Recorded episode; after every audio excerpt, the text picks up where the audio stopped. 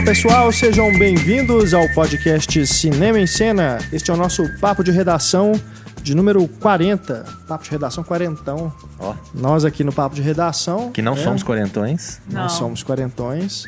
O, o Pablo, se estivesse aqui, não, deixa quieto. O papo de redação ele começou em 2013, né? Exato. longínquo ano de 2013, desde lá 40 edições, falando sobre os filmes eh, recém-lançados nos cinemas e também em home video. Para esta edição, nós temos, por exemplo, Tomorrowland, um lugar onde nada é impossível, Marcelo Uau. Seabra. Nossa, que subtítulo fantástico. Essa produ super produção da Walt Disney Pictures com George Clooney no elenco e também Brad Bird na direção. Temos ainda Sob o Mesmo Céu, mais recente trabalho de Cameron Crowe com Bradley Cooper, Emma Stone e Rachel McAdams. Ou Deixa Rolar deixa rolar. com Chris Evans e Michelle Monaghan. Falaremos ainda sobre Amaldiçoados com Daniel Radcliffe e Babadook, Uh! né? Um filme, dois filmes de terror. Esse último muito elogiado, né, pelas pessoas que assistiram ele no lançamento ano passado lá nos Estados Unidos, enfim, Muito premiado na muito Austrália. premiado, né, um filme australiano. É, falei Estados Unidos, mas eu quis dizer internacionalmente, né, porque as críticas que a gente leu é, na época, na maioria era de críticos norte-americanos. Mas esse filme finalmente disponível é, no Brasil de forma oficial, né, agora que chegou ao Netflix, junto com o Amaldiçoados. Então a gente falará, a gente vai comentar esses dois filmes é uma sessão dupla maldita, né, do Netflix que está disponível para vocês assistirem. E temos na sessão spoiler Jurassic World, o mundo dos dinossauros. Isso. Quarta aventura da franquia Jurassic Park, né? A gente fala sobre ele no final do programa, com spoilers. Vamos falar sobre o final do filme, sobre os dinossauros, quem morre, quem vive, enfim. E, por falar nisso, nós também falaremos sobre Game of Thrones, a última temporada, né? A quinta temporada, que falando em gente que morre, né? Game of Thrones tem isso a rodo, né? Toda temporada tem uma. Todo Isso, episódio inclusive, tem alguém. É, todo episódio tem seu número de cadáveres. É É igual o Jason. triste, né, que a série seja mais famosa por isso, que é uma série muito boa. Enfim, nós faz- faremos, nós faremos um balanço da quinta temporada que chegou ao final no último domingo, dia 14 de junho de 2015. Eu, Renato Silveira, aqui acompanhado de Antônio Tinoco, Olá. Estefânia Amaral, Opa, da equipe Cinema em Cena, Marcelo Seabra. Marcelo. Então vou ter que falar outra coisa. fala aí, tipo, Qual é? Marcelo Seabra do blog O Pipoqueiro, sempre conosco aqui no Papo de Redação. Sempre um prazer. Teremos ainda participações de Isabel Wittmann e Raquel Gomes neste programa. Nosso e-mail para você que quiser entrar em contato, mandar a sua crítica, a sua sugestão, é o cinema@cinemaencena.com.br. Quando eu falo assim mandar a crítica, não é para você escrever a crítica de um filme e mandar pra gente não. Pode mandar também, né? Mas eu digo no sentido de alguma crítica em relação ao programa, né? De preferência críticas construtivas para que a gente sempre possa estar melhorando nosso podcast. Deixe também comentários na página do programa para você interagir com a nossa equipe e com outros ouvintes do podcast, ok? E siga o Cinema em Cena no Instagram, não é, Stefania? Hum, Isso aí. O que as pessoas encontram no Instagram do Cinema em Cena, Stefania? Fotos lindíssimas. De tudo. Sempre atuais, de, de todo tudo, o material que está no site, filmes, né? É. É, não de todo o material, mas assim, tem uma seleção criteriosa. É verdade. As melhores fotos do podcast, das notícias, É, das colunas. É um canal para você também ficar sabendo sobre os últimos, é, as últimas colunas, os podcasts, as críticas, né, que são publicadas no Cinema em Cena. É mais um canal para você ficar sabendo dos lançamentos do Cinema em Cena, não é mesmo?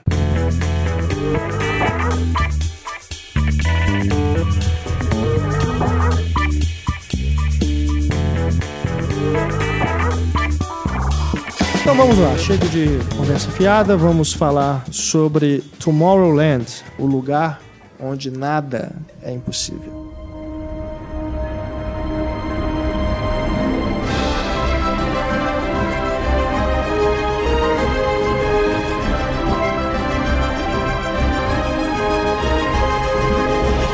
Esse filme, dirigido por Brad Bird, diretor de Gigante de Ferro, Os, Os Incríveis, Ratatouille, né, as animações, e ainda Missão Impossível Protocolo Fantasma, né, que foi a estreia dele em um longa live action. Esse então, portanto, Tomorrowland, o segundo longa-metragem carne e osso né, que ele dirige, com George Clooney, Britt Robertson. Ro Robertson, né? É, o nome, o sobrenome dela é difícil de pronunciar. E tem o Hugh Glory, né? E o Hugh Glory. Mais famoso como House.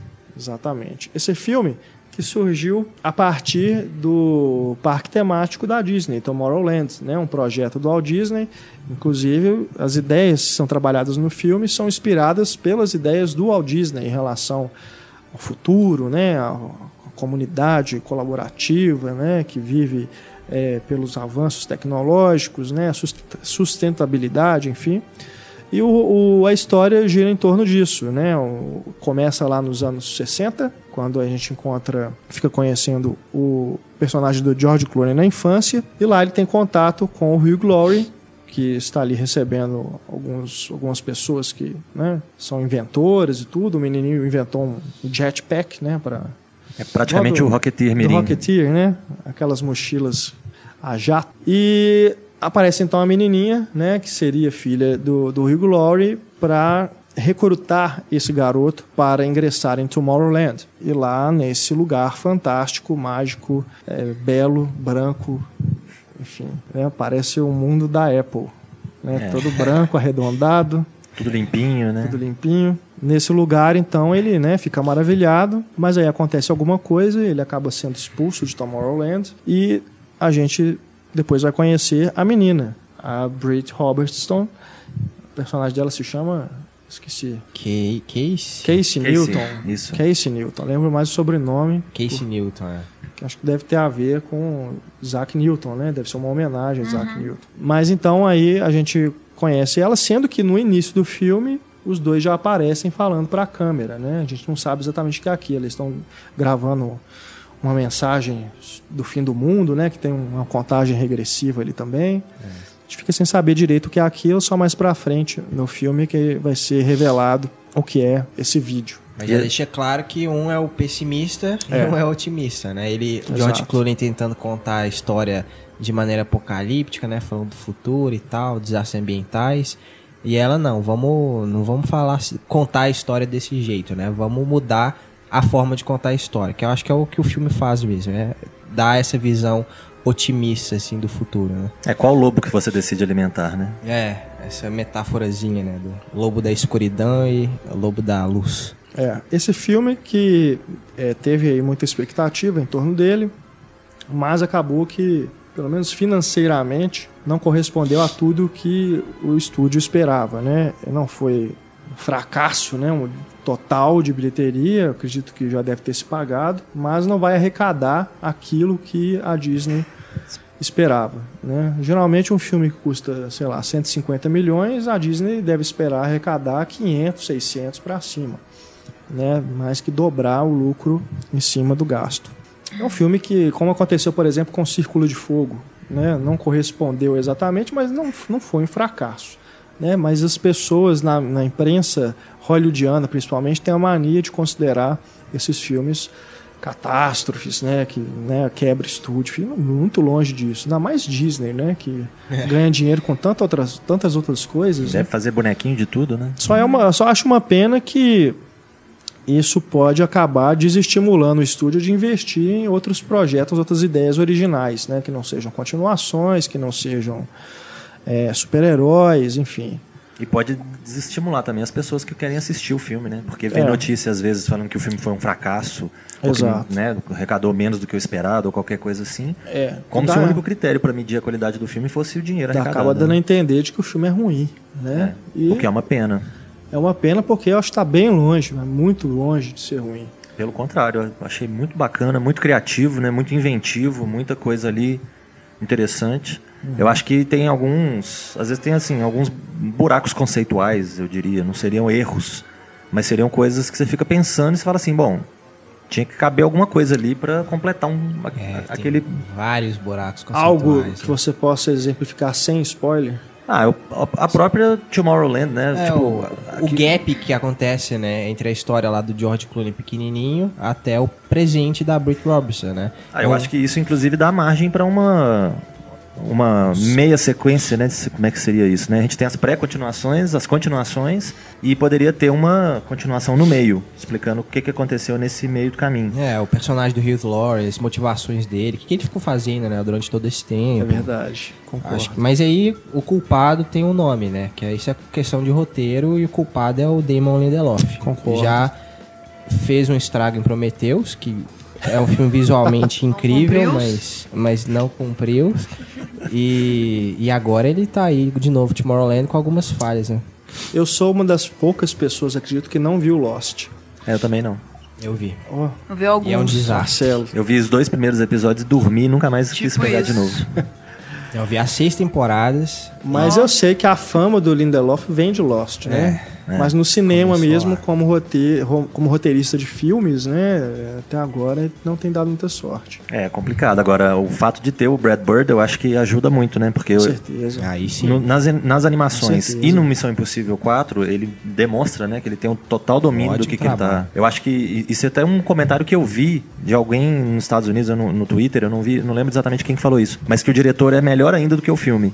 Por mais que eu tenha gostado do Tomorrowland, você ainda Sim. gosta mais do Brad Bird. Concordo. Porque tem, tem muita coisa bacana, né, que ele, que ele faz ali. Tem a cena que a menina vai a Tomorrowland pela primeira vez, um plano sequência, sequência. fantástico. Só essa cena. A cena, a cena de luta, de forma já geral. desmonta qualquer pessoa que fala que esse filme é uma porcaria. Não, não dá para você falar que o filme é uma porcaria com uma cena dessa. Não dá. É. É. As cenas de luta que a gente vê no trailer, né? Daquela invasão robótica, meio esqueceram de mim, a casa do George Clooney também é muito boa. Sim, sim, verdade. A luta do naquela loja, né? Que traz várias coisas nostálgicas, né? Referência a Star Wars, a vários Aquilo filmes. É o né? pesadelo de todo nerd, né? Aquela cena. Você entra ali e sai falido, né? Sai falido. É. Não, e eles destroem a loja. É. Né? E eles inserindo os objetos Star Wars na luta, né? Isso que eu achei mais é. legal, né? Eles usam a estátua do Han Solo pra derrubar no cara, é. né? O R2D2 vira um objeto lá pra bater no outro.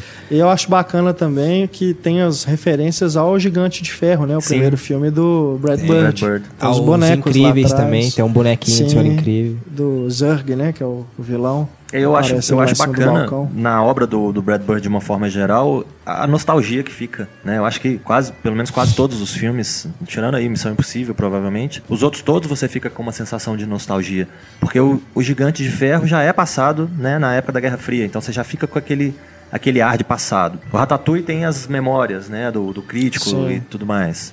Os, os incríveis também, eles vivem lembrando do passado glorioso. E o filme começa né, com aquela sequência né, do, do, noticiário, né? É. Mostrando como que os incríveis. Isso é uma, eu acho que é uma coisa que, que ele trata muito, que ele trabalha muito bem no, nos filmes dele, que é essa, essa ideia de vamos, né?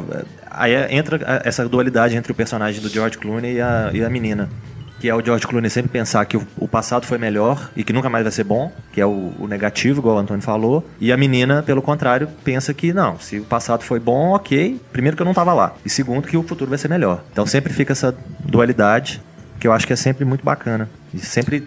Uma coisa que eu acho que toda ficção científica, né, que no, no, fundo, apesar de toda a aventura, né, de toda a graça e toda do filme, é uma ficção científica, né? Eu acho que toda ficção científica boa te faz pensar. Então você sai da sessão com algumas questões, tipo, nossa, mas e se fosse assim, e aquilo, como é que seria? Então isso é uma coisa que o, que o Tomorrowland faz e que outros filmes, às vezes, mais ambiciosos não conseguiam fazer. Isso é. eu suspeito, inclusive, que seja mão do Brad Bird no roteiro, que ele assina também o roteiro, Sim. né? Ele chegou depois, o projeto foi primeiro para o Lindelof, depois que o Brad Bird foi contratado. Eu acredito que isso é a mão dele, porque nos Incríveis ele levanta também questão, é, uma questão social importante a respeito da banalização, né? Que as pessoas acham que tudo é, é é incrível, né? Trocadilho involuntário. Mas aqui também ele vai levantar uma outra questão, que é sobre esse, essa falta de otimismo das pessoas, né? De pensar para frente é, sem, sem ter uma visão é, desenvolvimentista, só pensando realmente em como sobreviver. E no agora, é, e no, no consumismo. E tudo isso. Eu só acho que fica um pouco simplista e didático e meio politicamente correto, que me desagrada fica. no final.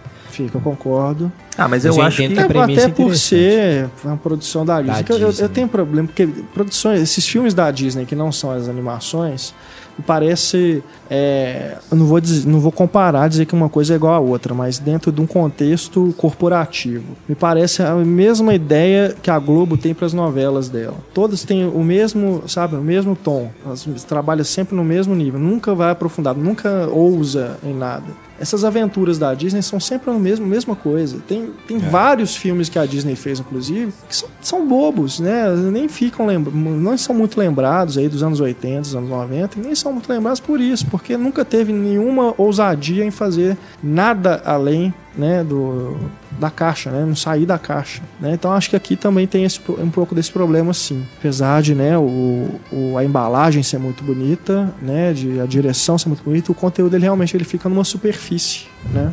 É. Isso é, é uma pena. Eu não vejo isso muito como um problema, eu acho que é mais uma opção mesmo. Porque eles, querem, não, sim, eles têm um assunto sim. ali, tem um tema ali que quer ser né, tratado. Não significa que precisa ir, né? Não, é, não vai fazer um, um tratado a respeito, né? Mas vai só passar ali pelo tema e ao mesmo tempo vai desenvolver os outros conceitos que foram criados e estão sendo apresentados pela primeira vez. Então, eu acho que fica é. esse. Eu acho que infantiliza a trama, entendeu? Por ser um, é um problema. Parece que a impressão é tipo, basta sonhar que as coisas vão acontecer, saca? É, eu não sei. sei. Eu, eu, acho que tem um pouquinho de esforço aí da, das pessoas envolvidas, né? Tem um pouquinho do, do idealismo do George Clooney, né? Que, porque se ele começa, né, ele mais velho, bem pessimista, é porque um dia tiraram isso dele. Então eu acho que tem a questão do trabalho envolvido, tem a questão do, do, do, brilhantismo envolvido, que as pessoas todas envolvidas ali são muito inteligentes, são inventoras, e são pessoas que correm atrás, né? As pessoas que estão sendo, estão sendo destacadas ali, estão sendo recrutadas, são as pessoas que, que querem correr atrás, que não vão deixar simplesmente encostar e falar, ah, isso está acontecendo, então tá bom, então vai acontecer o mundo tá acabando, tá ficando sem água, tá acontecendo isso, aquilo, aquilo outro. Ah, então tá, tudo bem. E eles querem exatamente as pessoas que não, não pensam dessa forma. É. Então eu acho que de uma forma ou de outra fica uma, uma mensagem bacana também de não, fica. não se acomode, né? Com certeza que fica. Eu acho, que, eu acho bacana, entendeu? O, o tema que o filme vai trabalhar, eu acho muito bacana. Mas eu sinto um pouco disso sim que o Antônio falou, que poderia ir um pouco além. Que o público é, é infantil, um, mas tem muito filme que aprofunda mais mesmo o público sendo infantil. Assim. Mas é, é isso, é uma opção. É a opção do estúdio, né? De tentar tornar a coisa ali o mais acessível possível para o público. Que eu já acho também um problema, que o, o George Clooney não é exatamente um ator que atrai o público infanto-juvenil. É. Ele atrai o, o, os homens, né, que, que veem nele um, um, um, espelho, assim, de um exemplo, né, de, de homem, assim, de ser um galã e tudo e tal, intelectual. Ah, então foi por isso que você foi ver, né, Renato? É. e o público o feminino que suspira, né, pelo George Clooney. Mesmo é, ele geralmente, eu digo assim, superproduções, geralmente é com esse intuito que colocam George Clooney, né?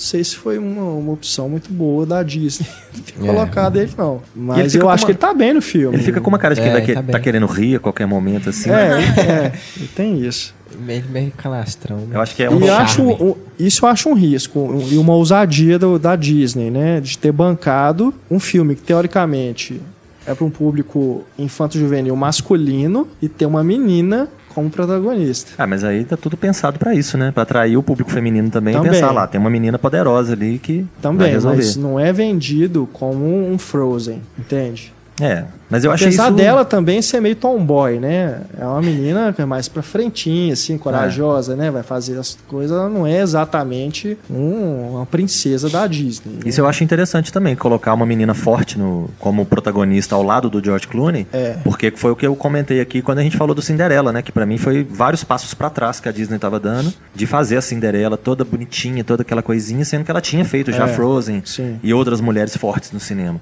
Então agora essa menina também representa e, isso, né? E outra menina. Boa atriz em... também, gostei dela. É. E outra menina forte é a Rafe Cassidy, né? Sim. É. Que é a que luta e tal, tem vários poderes também. É, tem chega, papel. Uma, chega uma hora no filme que são as duas, né? É, as duas são as principais e o George Clooney fica olhando, né?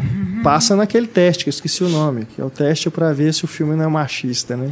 É. Se tem duas mulheres que elas estejam conversando por não sei quantos minutos que não seja sobre um homem.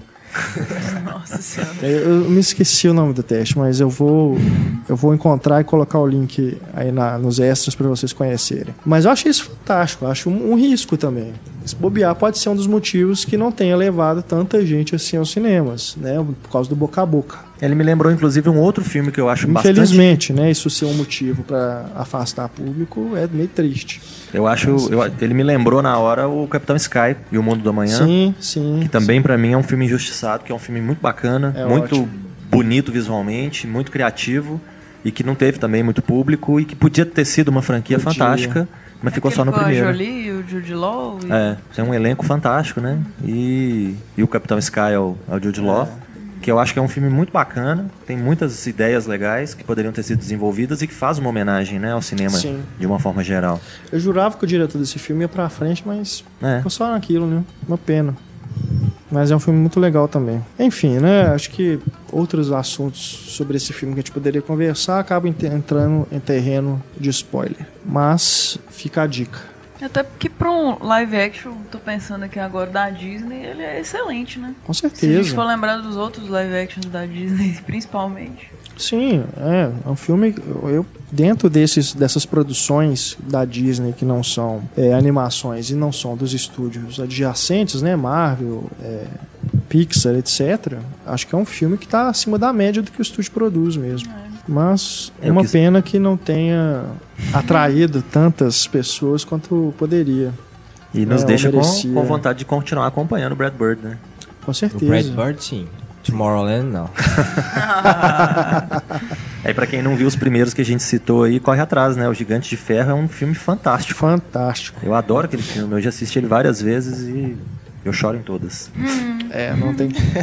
Esse realmente é, é difícil é muito não bacana. chorar. Também em cartaz, um filme também mal. Esse sim, muito mal recebido, né? Pela crítica, bombado e gongado, né? Por muita gente, mas que eu não concordo que, que mereça tanto, apesar de eu reconhecer as falhas dele, que é Sob o Mesmo Céu.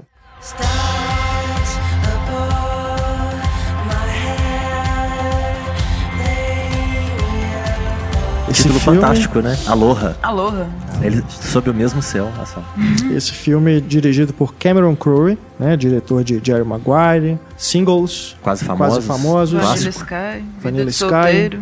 Vida de sol... É, o singles é Vida ah, de Solteiro. Singles, ah, Vida de Solteiro. Pesquei aqui, E digam o que quiserem. Pronto. Que é ótimo. Fechamos é. A, a, carreira dele toda. Pois digam é. o que quiserem é muito bom. Eu acho que é interessante lembrar do, do, do, Digam o que quiserem, que é o primeiro filme que inclusive eu revi muito recentemente, que é um filme muito bacana, muito despretensioso, né? O John Cusack muito tranquilão, muito largado, assim. Que ele pega uns temas muito prosaicos, muito dia a dia ali, muito coisinha boba, e consegue tirar uma uma, né, uma poesia, uma coisa bonita da, daquilo ali. Então eu acho que isso foi uma coisa que faltou nesse filme novo. Ele ter pegado, tentado né, fazer isso novamente, pegar um tema prosaico, pegar uma coisa ali, uma relação entre os personagens e basicamente repetir as mesmas relações do Elizabeth Town, que é o outro filme dele que foi bem malhado na época que foi lançado, e, e ele fica se repetindo. Eu acho que os, os últimos três filmes do Cameron Crowe não foram lá essas coisas, né? Não, não fizeram jus à, à carreira dele que a gente já conhecia. O, é. Tanto do zoológico lá, no, nós compramos, né, o Zoológico, uma coisa assim. Isso. Quanto Tudo Acontece em Elizabeth Town, quanto esse agora, são os três filmes mais fracos da carreira dele.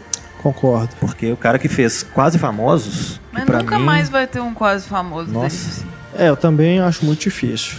Né? É o é a obra-prima dele, é o projeto mais pessoal dele, né? Que inclusive fala sobre o início da carreira dele como jornalista musical. Então ali realmente acho que é o momento em que ele foi com tudo, né? E conseguiu fazer realmente um grande filme. Mas ele tem vários Mas trabalhos antes... como roteirista também, né? Sim, Além sim. dos filmes que ele dirigiu, ele tem sim. outros filmes que ele, que ele escreveu, ele escreveu, também, que funcionam muito bem. Ele escreveu Picardias Estudantis, é, né? Que também, é um filme engraçadíssimo, né? Também baseado em experiência dele como jornalista, né? E é muito bom. Sim, sim, claro. Eu acho que depois ali do Elizabeth Town, né? Ele realmente está numa descendente. Aliás, depois do Vanilla Sky, né? É, eu já não entendi porque, porque o Elizabeth decidiu... Town já Vanilla Sky já é uma, uma versão americana, né? Uma adaptação de um filme Abra los Ojos. Eu acho, inclusive, que esse é o problema do Vanilla melhor. Sky. Se não fosse, né? É melhor. É, o, o, original é melhor, mas. Não, eu gosto mais do Vanilla Sky. Você gosta mais do dele? Não, Abra los Ojos. Eu não. gosto mais do Abra los Ojos também. Mas não que, inclusive sei, tem a Penélope Cruz. Eu gosto do Vanilla Sky também. Não me incomoda ele ser uma readaptação, mas incomoda todo mundo. Não, eu, por que, que o Cameron Crowe, que é um cara tão criativo, né, tão bacana, que escreve é, diálogos muito bem, acho que o forte dele, além do uso de música, É o diálogo que ele escreve, que é muito bacana, que sempre funciona muito bem. Por que, que um cara desse resolve fazer uma refilmagem de um longa falado em outra língua? Ele deveria ser a primeira mas pessoa a virar e falar. Não sei se foi ele mesmo, né? Deve ter caído no colo dele ah, esse projeto. Desvia. Depende das intenções do cara, né? Deixa Acabar passar. de fazer um filme mais pessoal, mais, né, que foi quase famoso e de repente tá precisando de uma, uma superprodução. É. Mas enfim, mas eu, eu, gosto do filme, acho que ele tem um ritmo melhor do que o Abra los Orros, que eu gosto bastante também, mas acho que o Crowley dá uma pimentada ali que me faz gostar mais dele. Mas enfim, né, acho que as músicas também colaboram muito com isso, que ele é um excelente, né? É, como é que fala? Soundtrackeiro. Selecionador de músicas. Selecionador de músicas. Né? É, o Vanilla Sky, musical dele Vanilla é Sky muito tem Paul bom. McCartney, né? Com a canção É. título, né? Ele não só tem um gosto musical bom, como com- sabe combinar esse gosto musical com as imagens. né? Então, Esse- até mesmo um filme fraco como Elizabethtown, nas cenas em que a música aparece, ele torna as cenas memoráveis. A gente lembra da, da cena da festa, né, com Free Bird. Tem My a Father's- cena- My Father's Gun, My Father's Elton Gun, John. Elton John. Enfim, é um cara que, que entende da coisa. Mas é real, eu concordo com o que você disse, Marcelo. Realmente, esses últimos três filmes têm se repetido. Né? O tema é- são filmes sobre segundas chances. E nesse, sobre o mesmo céu, acho que é sobre terceira, quarta, quinta, sexta chances, né? Porque Última o chance. personagem do Bradley Cooper é praticamente uma arma de destruição em massa. Porque onde ele chega, só tragédia acontece. Ele destrói a vida de todo Até mundo. nos né? corações. Exato. Ele destrói tudo. Né? E aí, Só que, né, assim, né? Ele destrói tudo até certo ponto. Nesse filme ele realmente tá meio que uma reabilitação, assim. Pois é, mas nem ele não consegue. Por isso que eu tô falando que são terceiras, quarta, quinta chances. Ah, porque ele sei lá, volta ele- pra cidade. Nesse dele. filme você vê que tem uma mudança nele. É. Ele deixa de ser o sniper americano e volta pra cidade pra tentar né, se reerguer na carreira e tudo. Tem aquele problema todo dele ter traído os ideais dele, né? Que ele queria ser astronauta e tudo, se envolveu com a empreiteira e tal. E aí é, o que acontece durante o filme é aquele festival de personagens estranhos que o Cameron Crowe parece que se especializou em fazer isso. Aí me lembrou muito Elizabeth Town, tem aquele monte de gente esquisita. Inclusive tem o Alec Baldwin, né? Tem o Alec Baldwin, o personagem do Danny Mac- McBride, né? Aham. O que, que é aquilo, Entra né? muito sacalado, pra que né? aquilo? O cara fica mexendo com o dedo, que isso não é engraçado, velho. É. Porque assim, a piada é que ele, ele fica estendendo a piada até o final do filme, né? É, Então, é mais um saco. personagem mal aproveitado do filme, é o Danny McBride. E é, é uma história que não sei, cara. Parece que saiu direto de uma screwball, né? Lá dos anos 30, né? Massa. Tô- Mas mal Tá, aproveitada. mas né? tá assim, é uma coisa totalmente estranha naquele, naquele lugar, né? Acho que é o- é a personagem mais esquisita que ela já fez, inclusive. É, o, o- todos os personagens eu acho mudam de acordo com a conveniência do roteiro. Eles É. parecem que são uma coisa e daí a pouco você descobre que não, não era bem assim, né? Eu achei as mudanças da, dos personagens de uma forma geral e principalmente da Emma Stone muito bruscas, muito convenientes demais e É, o que o pessoal tem criticado muito também é o fato dela ser descendente de chinês e havaiana, né? ela fala que ela é um quarto. É muito estranho. Ela é um quarto chinês, um quarto havaiana, e É. deve ser outro- os outros dois quartos deve ser uma coisa muito louca pra ter dado o que deu, né? Por isso que ela é uma maluca daquele jeito. né? É, e isso isso é um grande problema do filme, porque o Cameron Crowe falou publicamente que queria fazer uma homenagem ao Havaí, que queria fazer uma ode ao Havaí ou qualquer coisa desse tipo. E não parece que tem nenhum havaiano no elenco do filme, não tem ninguém característico, com traços característicos, tirando o. Tirando o pessoal do povoado. É, lá, tirando né? o povoadozinho lá, que é bem localizado ali, que é onde É. eles vão, o resto, todo mundo é americano que foi povoar o Havaí. Então É. isso também é uma coisa meio estranha de perceber no, no filme. Quando começou, eu lembrei muito do Os Descendentes. É. Acho que esse bobear é a mesma música que usa, inclusive, na trilha sonora. É, tem um clima É bem, bem parecido, pelo menos, né? É, e começa com o Bradley Cooper falando, né? Os descendentes o George Clooney narrando também, apresentando pra gente né, o problema da vida dele. Começa com essa narração mais clássica, mas aí depois, aí distou totalmente. Aí o filme não tem nada a ver com o outro. E eu não sei, cara, ma- mas mesmo assim, eu acho que ele começa bem até até certo ponto. Depois ele começa aquele envolvimento maior do Bradley Cooper com a Emma Stone, aí já começa a entrar na, naquela coisa de comédia romântica, Clichêzão né? bem enlatada, né? E mas mesmo assim tem algumas cenas que eu acho muito boas, são agradáveis, né? O Bradley, o, o Cameron Crowe, Ele sabe, ele, como a gente falando, é um, é um bom diretor, né? E mesmo com roteiros falhos, ele ainda consegue criar pelo menos algumas sequências que são agradáveis de ver, né? Eu então, gosto muito da festa com Bill Murray. A é, dancinha, eu acho, achei eu acho bacana. Demais. Sim, eu gosto. Tem uma fala do Bill Murray também muito foda sobre o, o que, como é que é? O futuro não é algo que acontece. É uma força brutal com senso de humor. Achei muito massa. É, tem, tem, tem lampejos, uhum. né? Do é, Cameron Crowe que a gente conhece. Mas ele, né, depois ele realmente ele que tem esse envolvimento maior dos dois, ele dá uma caída muito brusca. Eu né? achei super bom. Ele fica falando toda hora, super good, super good. Ah, achei o terceiro. Massa. Até o, o romance, filme todo? Assim. Não, sim. Nossa, o terceiro ato, pra mim. É. Não, é legal aquela coisa da música também, de, de, de, ter videozinhos com todas as músicas da história e tal. Mas, mas é, é isso. É divertido. Eu não acho é a ideia filme. boa. É divertido. Mas ela não tem nada a ver com o personagem do Bradley Cooper. Mas é pra ele poder colocar ele o escuta... dom dele de fazer boas trilhas. Ah.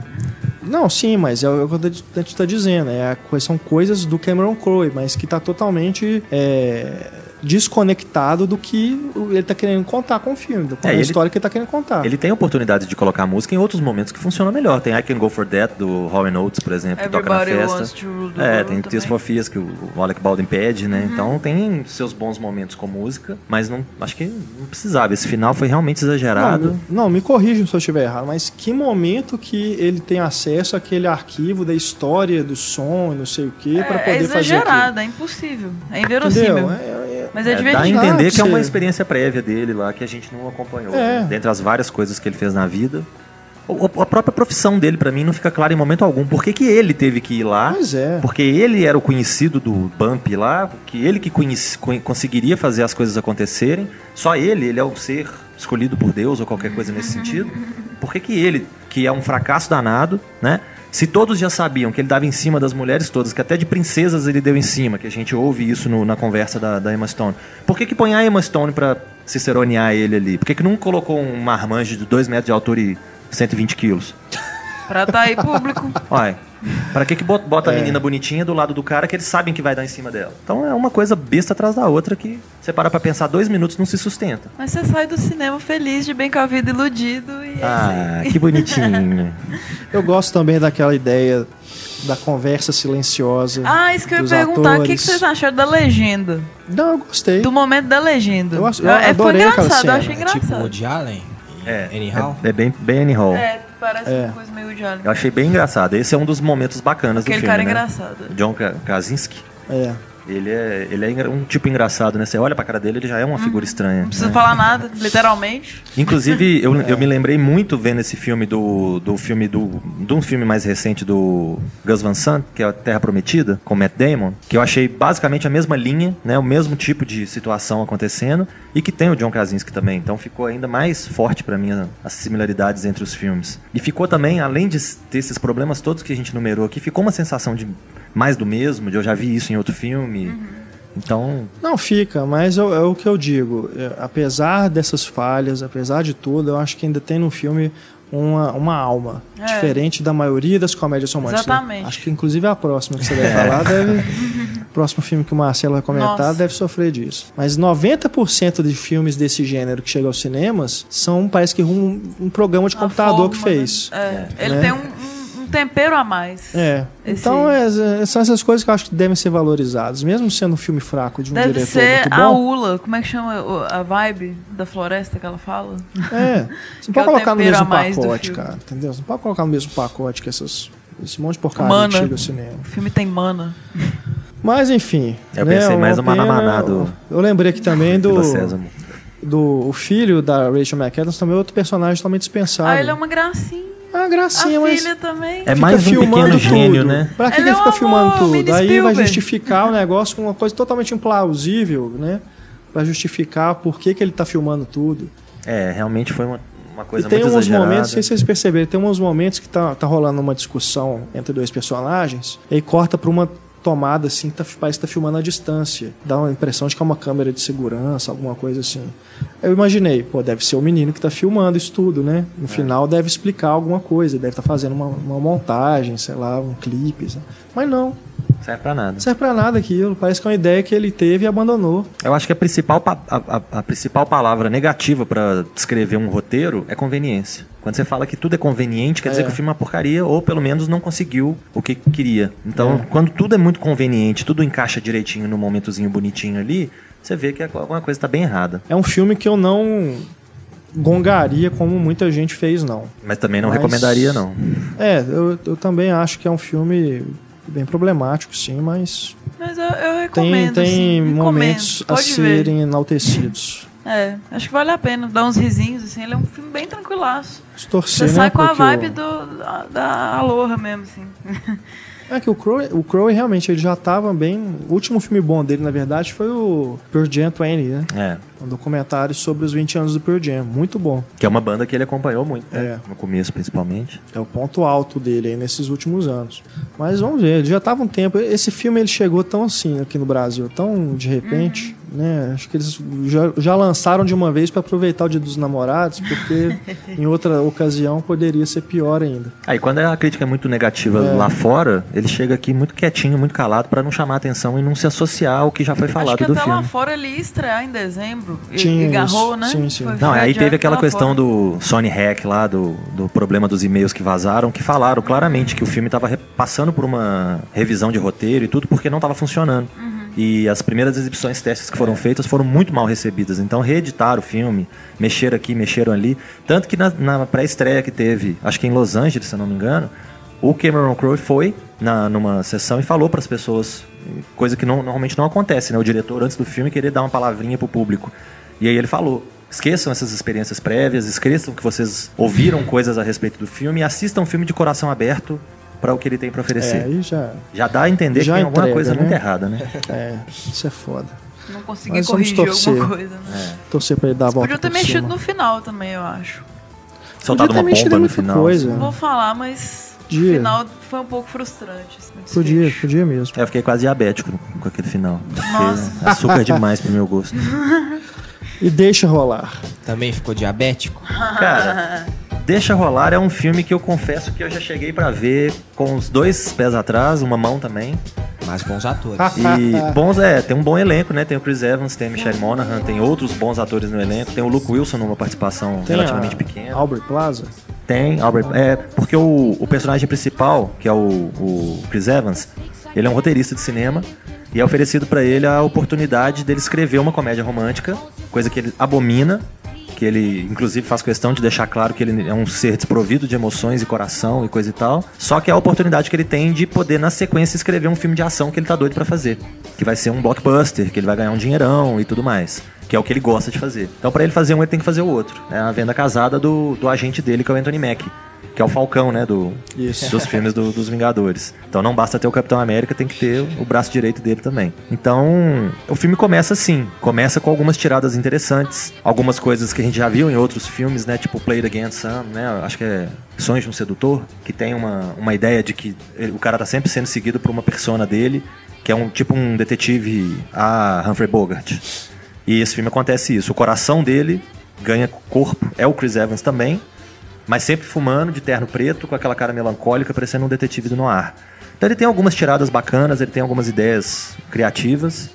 E ele fala, faz referência a outras comédias românticas também? Ele parece ser uma mistura muito grande de muita coisa. Ele tem um pouco daquele do Wedding Crashers, Luke Wilson com o Vince Vaughn, os, os penetras. Padrinhos, penetras, é. É, pessoal que penetra festa, essas coisas. Ele tem uma, uma mistura um pouquinho aqui, um pouquinho ali, de vários filmes. Eu acho que uma, uma coisa interessante nele é o fato dele ter um clube, que são outros escritores e roteiristas que, que ele se relaciona. Que entra o Luke Wilson, a, essa Aubrey Plaza, o Topher Grace e tem o Martin Starr. Então eles, eles são um grupo engraçado também. Toda a historinha que eles contam pra ele de romance, ele já imagina na cabeça dele com ele vivendo. Então isso é criativo também. Mas o filme começa criticando uma coisa que ele acaba entrando. Daí a pouco ele já entra ali naquele, naquele modo automático de comédia romântica e segue até o final. Então isso é que é o, o grande problema dele. Acho que ele fica bem em cima do muro ali, não é nem ruim nem bom. É um programa besta pra um domingo à tarde de bobeira. É, né? tá à toa em casa, assim, se ele estiver passando na televisão daqui a alguns meses, né? Quem sabe. Dá pra assistir. Vamos abrir uma, um comentário, um tópico nos comentários para vocês darem outras sugestões Não. do que fazer um domingo à Milhões tarde. de sugestões pro Marcelo, cara. O Milhões. que o Marcelo poderia fazer um domingo à Podia ter tarde estudado sozinho física, em né? casa? Podia ter encarado uma parede durante duas horas. Tentado matar um bode, né? Só com um olhar. É, É, podia ter feito muitas coisas, mas eu fui ver o filme do Chris Evans e pela Tá Michelle. Monaghan, que é linda, eu acho que também ajuda É, bastante. Ela, ela né? ajuda. Ela é simplesmente fantástica. Muito bem. Bom, agora vamos falar sobre dois filmes lançados direto no Netflix, né, aqui no Brasil, pelo menos. Primeiro vamos falar sobre Amaldiçoados. Amaldiçoado. Só um.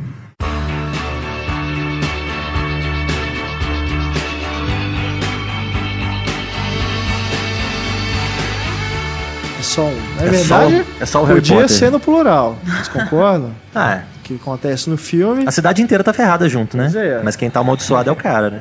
mas é verdade. É só o personagem do Daniel Radcliffe que é acometido por essa, esse estranho evento, né?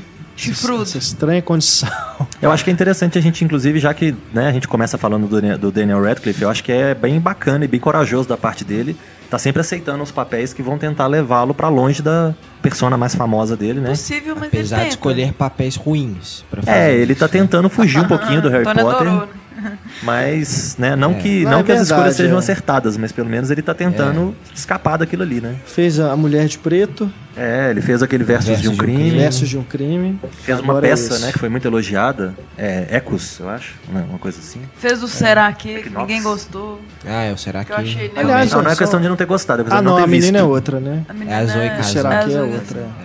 É. É, esse aí eu não vi, confesso que tá no Netflix, inclusive, mas eu É não vi. verdade.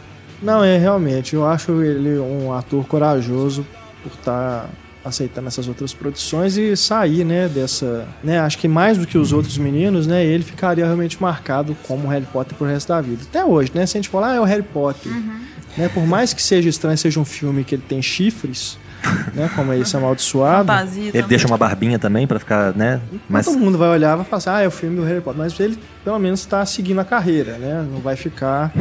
Né? Por exemplo, o menino do Halo Joe Osment. Nossa É. É um senhora. menino de sexto sentido, e ele é isso até hoje. Aí ele vai e faz Tusk. É, Tusk, quando ele volta velho. a é trabalhar, tosco, né? ele volta a trabalhar, faz umas porcarias Ah, dessas. Aí não tem como você desligar a imagem do, do filme que ele ficou É, mais ele famoso. precisava era virar historiador, É, marceneiro, qualquer melhor outra coisa, menos... Feito outra coisa. né? A, Emma, a Emma Watson também, né? Uma Também tem feito, né, bastante que coisa. já passou aí para Ela não outro é Hermione nível. mais.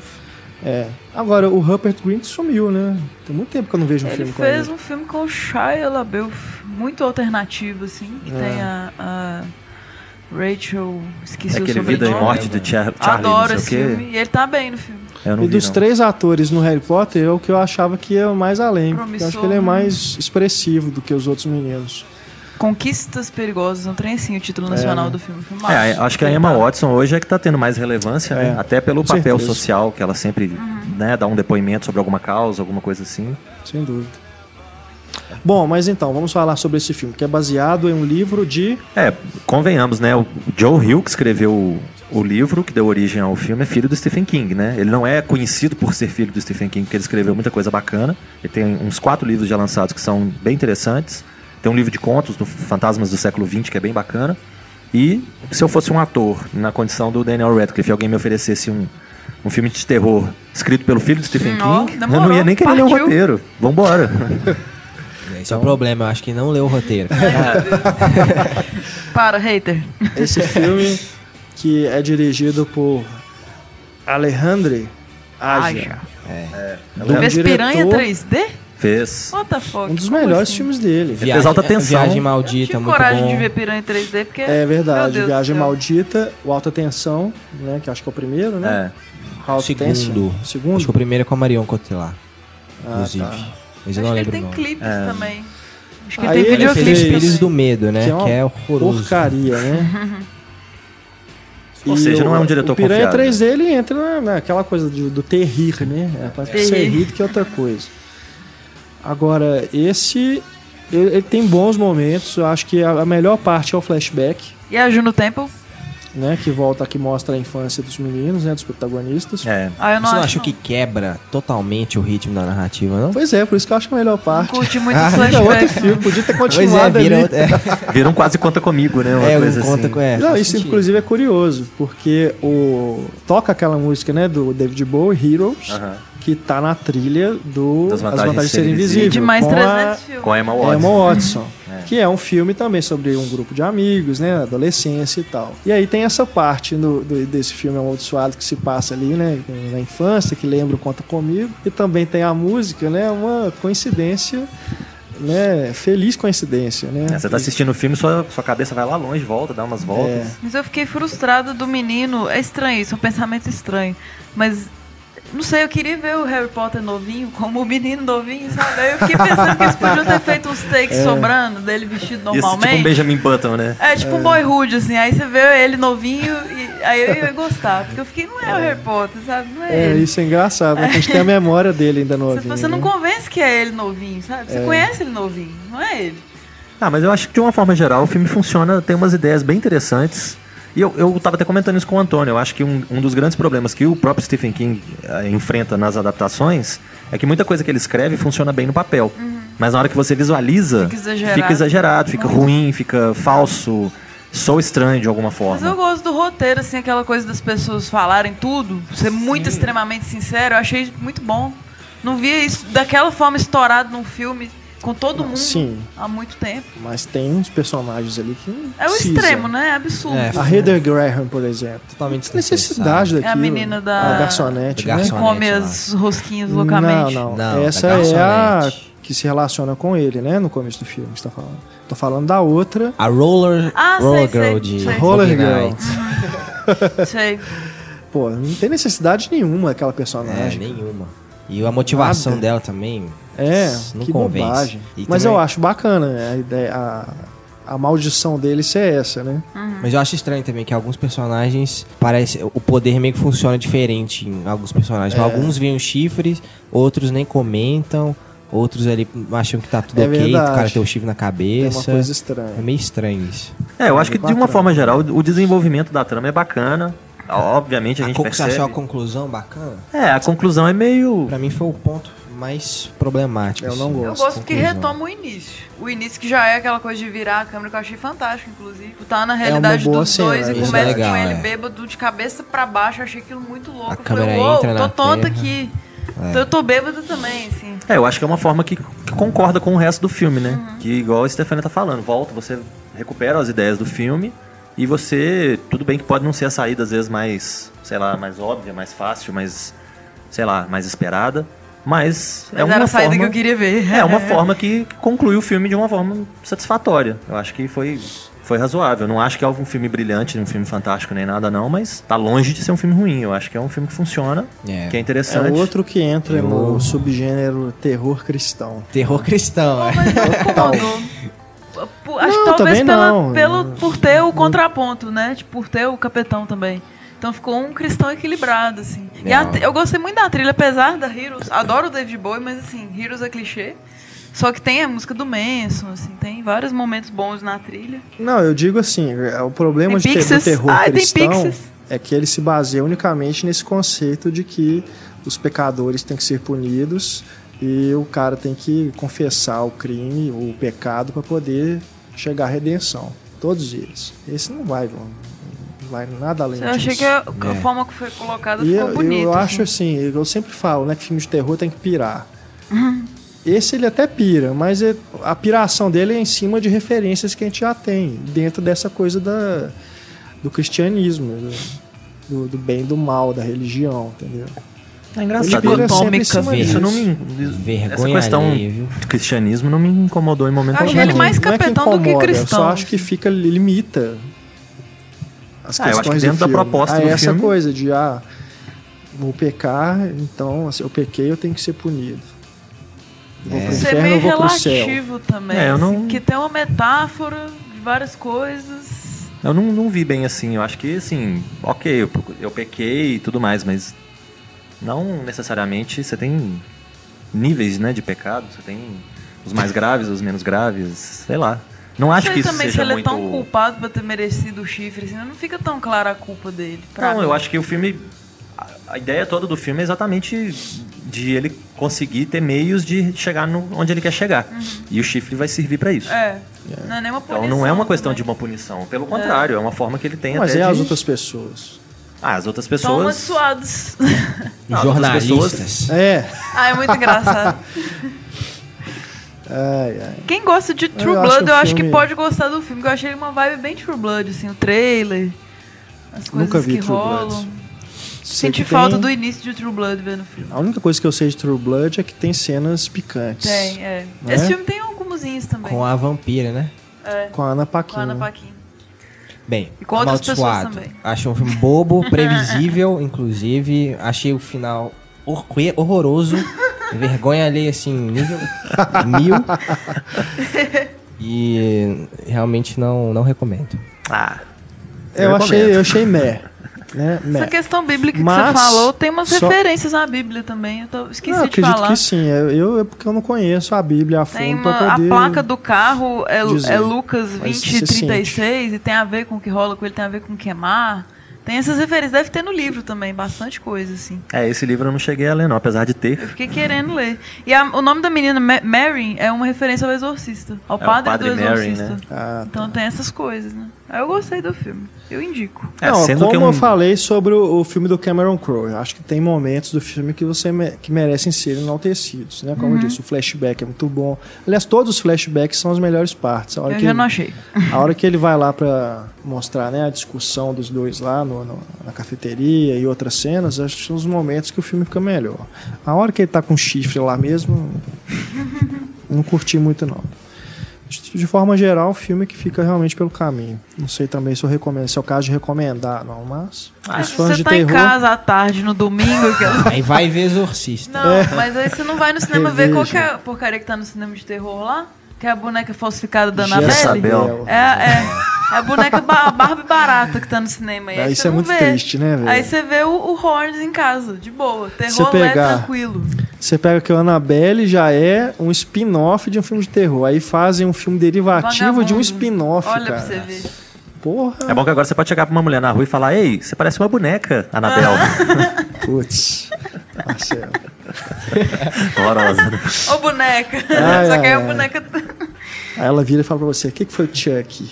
Nossa. Não. Retribui o elogio. Bom, agora vamos falar sobre o outro filme que estreou no Netflix, aqui no Brasil recentemente, né, praticamente junto com o Amaldiçoado, que é The Babadook.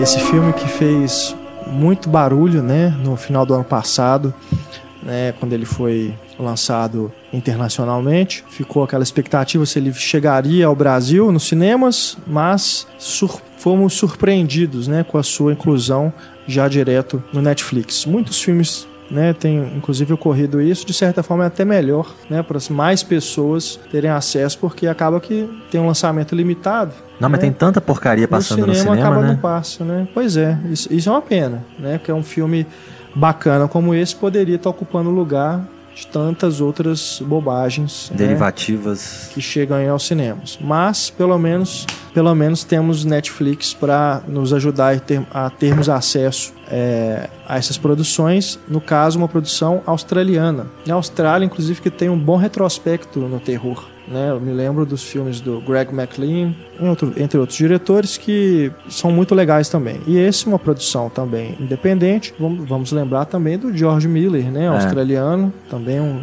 fez o Mad Max, né? quando começou a carreira, e outros filmes também, enfim. Mas o The Babadook, que fala sobre uma mãe que perdeu o marido em um acidente de carro, Quando Basta. ia dar à luz, né? é, quando estava indo para o hospital, né, ter o filho, ela passa a criar o menino sozinho e o menino, né, Começa a ter apresenta distúrbios de distúrbios comportamento. de comportamento, né, vai, é, na escola sempre é chamada a atenção dele, enfim. E aí começam a acontecer coisas estranhas, cada vez mais estranhas, principalmente a partir do momento que ela, é, o menino, né, aparece com o livro chamado The Babadook, que fala sobre uma espécie de bicho papão, sei lá. É o senhor Babadook. Isso. É um... A gente está aqui no telefone com a Isabel Wittmann, que escreve para o Cinema em Cena a coluna Vestindo Filme, tem o blog Estante da Sala e já esteve conosco em outros podcasts. Ela também viu Babadook e faz essa participação especial aqui conosco mais uma vez no podcast. Tudo bem, Isabel? Oi, tudo bem? Tudo jóia. Nos diga suas primeiras impressões sobre The Babadook. Acho que a primeira impressão que a gente pode dizer que, que esse filme passa é uma confiança muito grande da diretora Jennifer Kent no, no trabalho que ela está fazendo, que é o primeiro longa dela, que é uma ampliação de um curta anterior, o Monster, de 2005, que depois a gente pode conversar um pouco também. Sim. E, e a gente percebe uma, uma maturidade muito grande na maneira como ela aborda visualmente a história, a, os enquadramentos dela, a fotografia é, que embora o filme seja colorido, tudo puxa muito pro preto e branco, da mesma forma que o curto original. Acho que a estética do filme é o ponto forte dele. Bem expressionista, né? Sim. É, o monstro, né, o Babadook, me lembra o Nosferato, né? Nosferato e também o Caligari, né?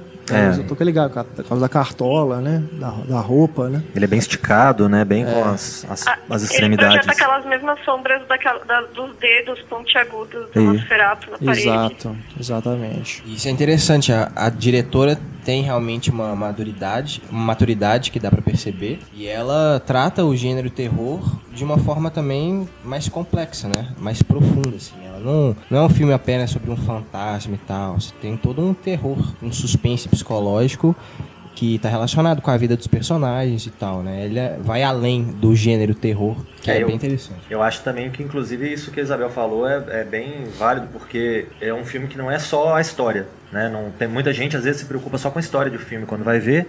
E a história do Babadook, no fim das contas, é uma história bem simples até. Eu acho Sim. que o mais interessante, né? O mais interessante é essa parte visual mesmo, né? E, e essa questão psicológica que o Antônio falou é interessante porque o filme, ele. Pra mim, pelo menos, quando ele peca é justamente quando ele mostra o Babadook. Porque não, não precisava, não, não que estrague o filme em si, né? Mas assim, a, a construção que ela faz da tensão e da relação entre os dois personagens é, já seriam o suficientes pra história. É, aí cai num problema, por exemplo, do Mama, né? Cai num, pro- num problema de a- algumas adaptações de Stephen King, né? Já que a gente estava falando aqui agora também. Que é você vai construindo uma, uma situação, uma, uma atmosfera tensa de suspense e tudo, até o momento em que você meio que é o filme parece que é obrigado a mostrar a criatura que ele está escondendo até então.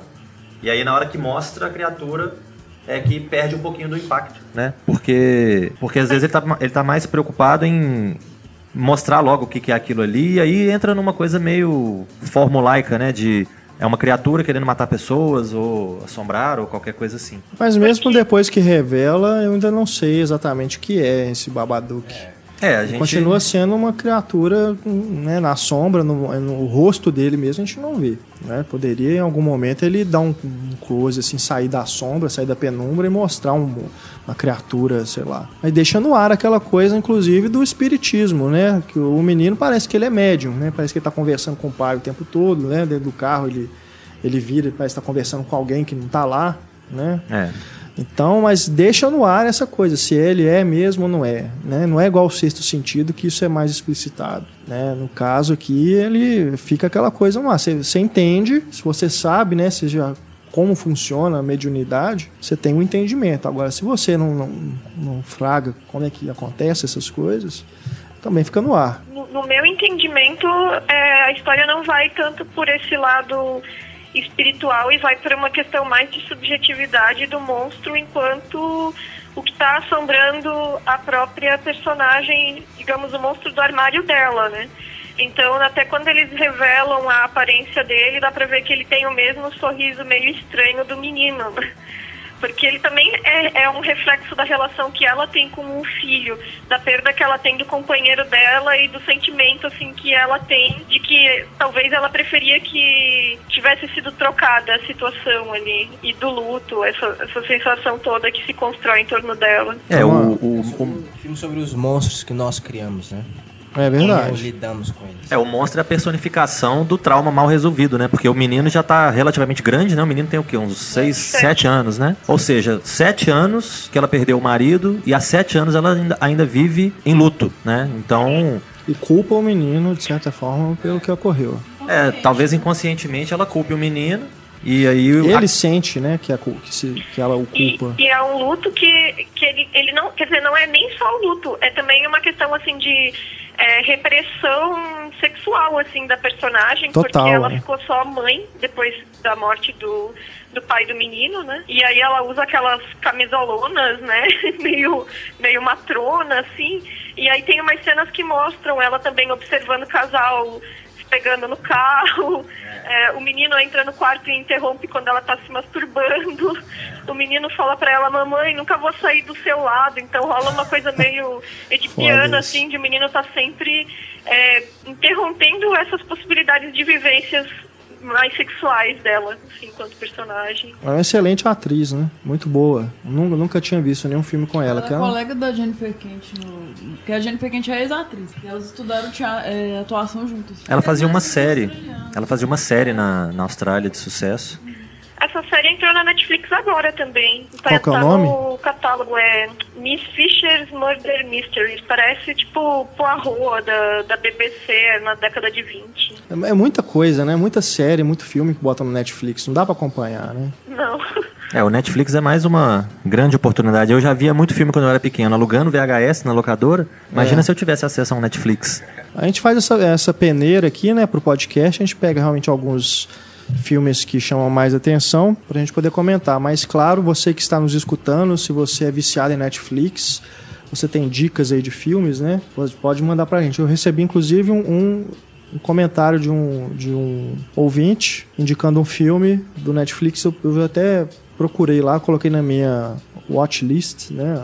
Lista de desejos, sei lá como é que chama, pra depois conferir. Aí, se for legal, se valer a pena, né? A gente traz aqui pro podcast pra recomendar para as pessoas, porque fica lá durante um bom tempo, né? Eu sei que sai do catálogo, tem uns que voltam, outros não, mas fica um bom tempo disponível, né? Então, quem assina pode ver depois com tranquilidade.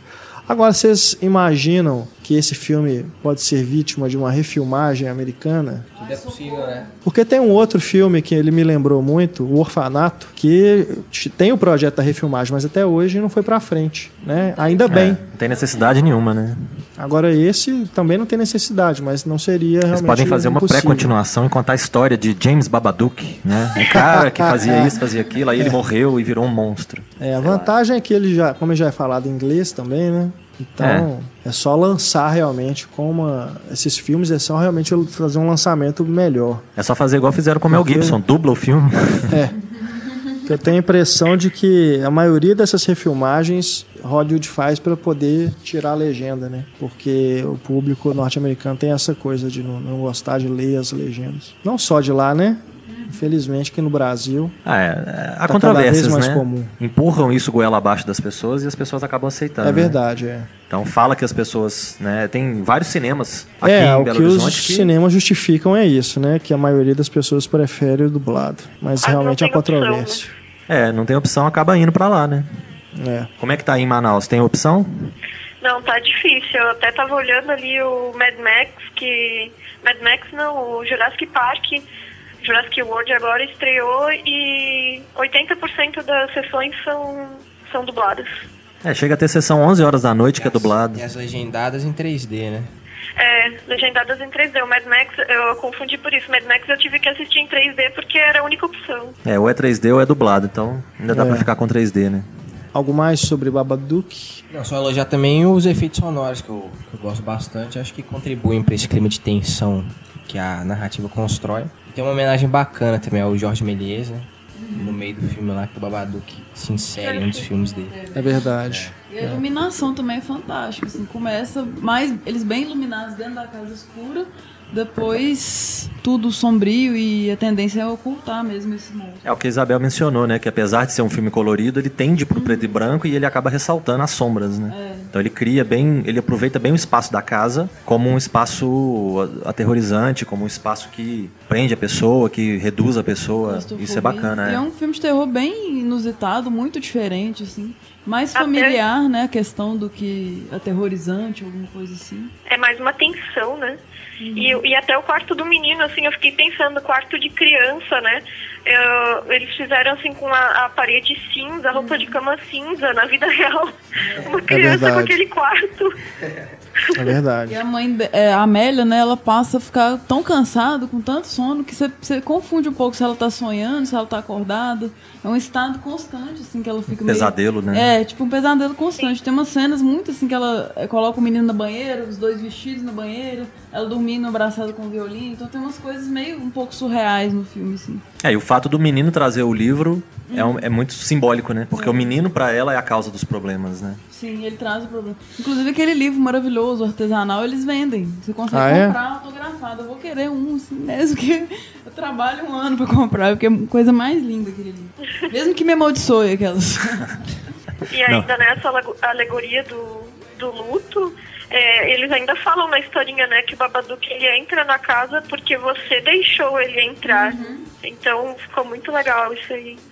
É verdade. É uma vez que. O, e tem o é... curta, né? A Stefania tinha mandado o link para assistir no YouTube do Monster de 2005. Me, me chamou a atenção que levou tanto tempo para ela conseguir, por algum motivo, transformar isso num filme definitivo, porque foram quase 10 anos para uhum. desenvolver. Tá disponível no, nos extras do podcast para você que não conhece. Você pode ver o filme aí também. Bom, então é isso. O Babadook Está aí disponível no Netflix para você que ainda não assistiu. Confira, vale muito a pena. Veja à noite com Isso, tem que ser à noite. tudo apagado, né? Para ficar melhor ainda. Isabel, muito obrigado. Eu que agradeço pela participação mais uma vez. Visitem o blog da Isabel no endereço estantedasala.com. É isso aí. A gente falou, né, de filmes que ocupam aí os cinemas, em vez de dar lugar para filmes como O Babadook. Um deles é A Espiã que Sabia de Menos. Nossa.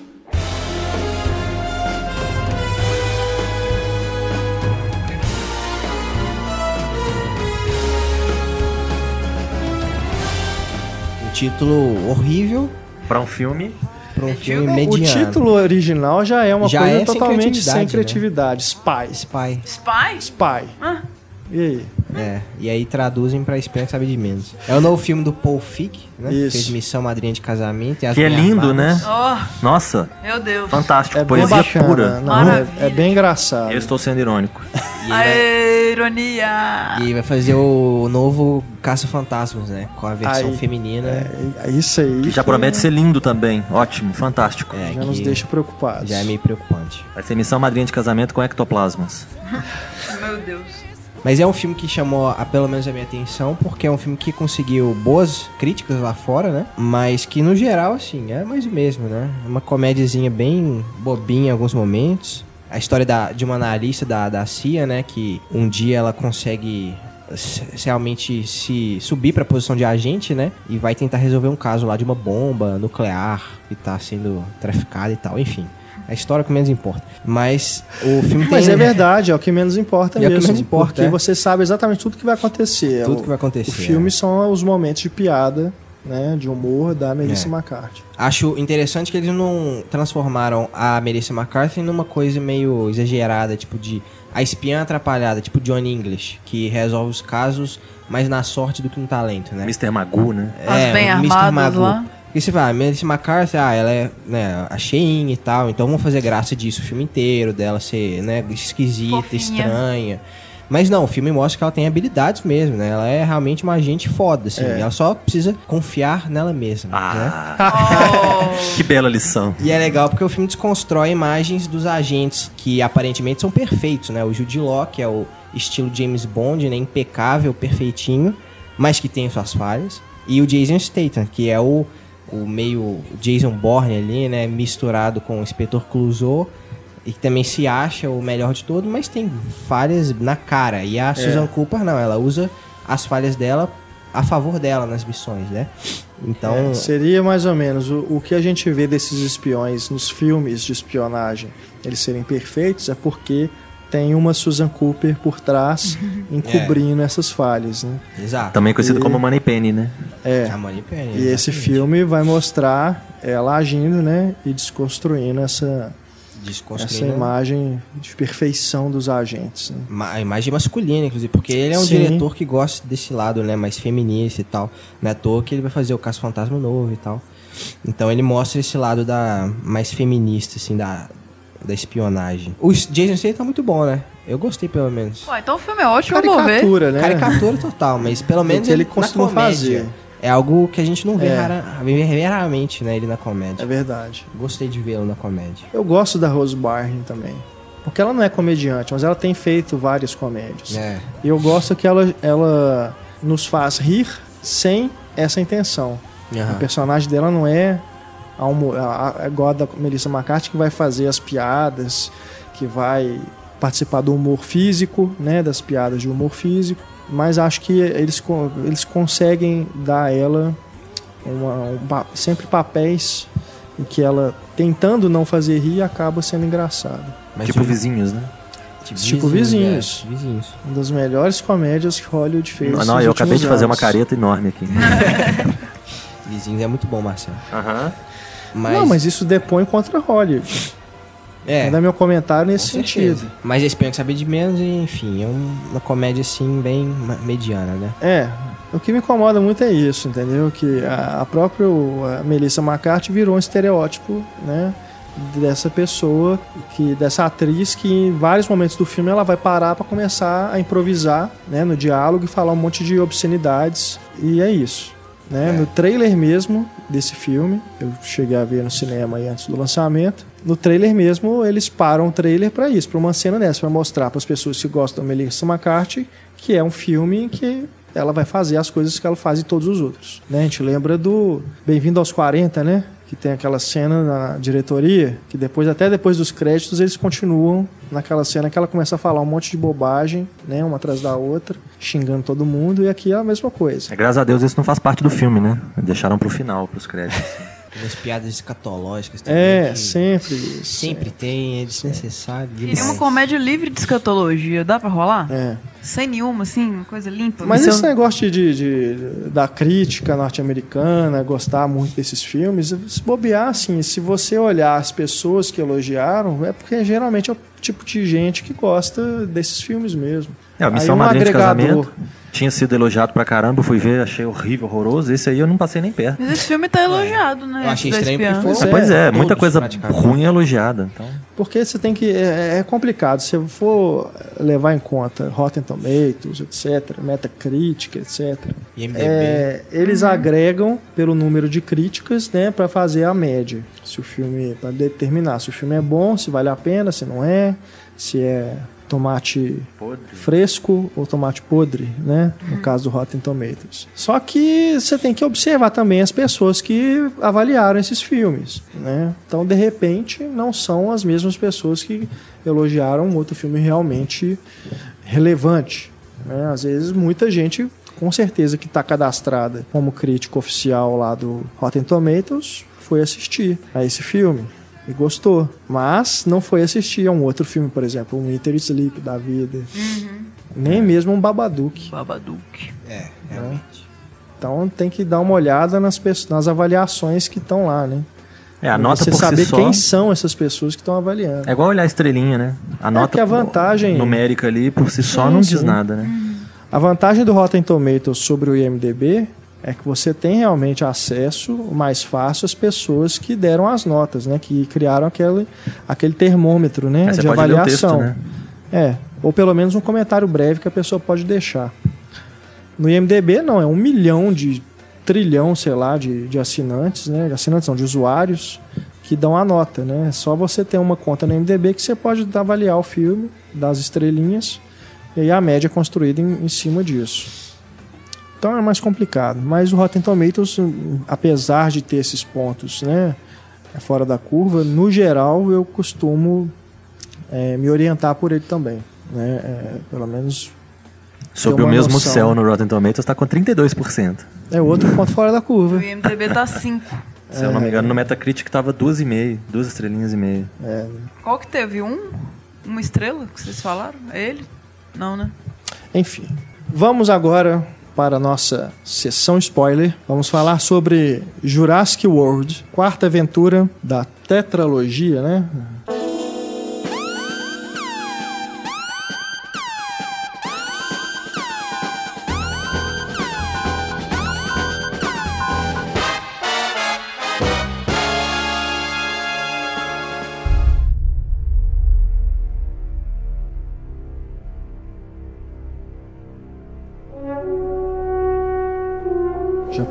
Dizer isso? Uma tetralogia? Jurassic Park. Que logo, logo vai ganhar o quinto, né? Que já foi até anunciado. É. Chris Pratt já está assinado. Não tem nem como, né? Um filme que fatura 500 milhões de dólares. Maior abertura da história. No mundo inteiro, né? Vale ressaltar isso, não foi só nos Estados Unidos, né? Se fosse, então aí quebrava tudo, né? Mas no mundo inteiro, né? O primeiro fim de semana, 500 milhões de dólares arrecadados auxiliados, claro, pelo 3D, né? Grande maioria das sessões 3D, grande maioria dublada, né? Vale sempre lembrar disso aqui no Brasil. Difícil achar uma sessão legendada 2D, que em Belo Horizonte pouquíssimas salas exibindo dessa forma. E não tinha como, né? Com, essa bilheteria realmente fica totalmente aí, é, favorável o clima para que outras continuações sejam feitas é, a franquia que o Jurassic Park 3 é de quando? 2004? 2000 2003, 2004? 2003. 2001, não, é, eu acho. Eu 2001? 2001? É antes ainda? É. Pois é. Né? eu não esperava esse interesse todo, né? Achei. Pois é. surpreendi, porque. Eu também não. Pelos trailers e tal, acho nunca não vi ninguém botando muita fé no filme, né? E aí é. ele vai meio bilhão primeiro fim de semana. É. Estavam, né? Me parece aquela surpresa que a gente teve com Piratas do Caribe, né? O primeiro. De repente, o filme sobre piratas se torna algo assim, né? Que todo mundo quer ver, né? Já tá no quarto também, né? Exato. Indo pro quinto. Mas realmente fica aí a dúvida, né? Do que, que vão realizar nos próximos, se vai manter é, e agora que a gente está é, na sessão nível, spoiler, a gente pode falar, né? A gente pode falar. Inclusive, deixa eu apresentar a nossa nova convidada, né? Ela é Raquel Gomes, que participa que participa pela primeira vez do nosso podcast. Raquel, por favor, chegue ao microfone. Olá, tudo bem? Tudo ótimo. Melhor ainda com a sua presença. Oh. Ah. A Raquel, que é a minha digníssima esposa.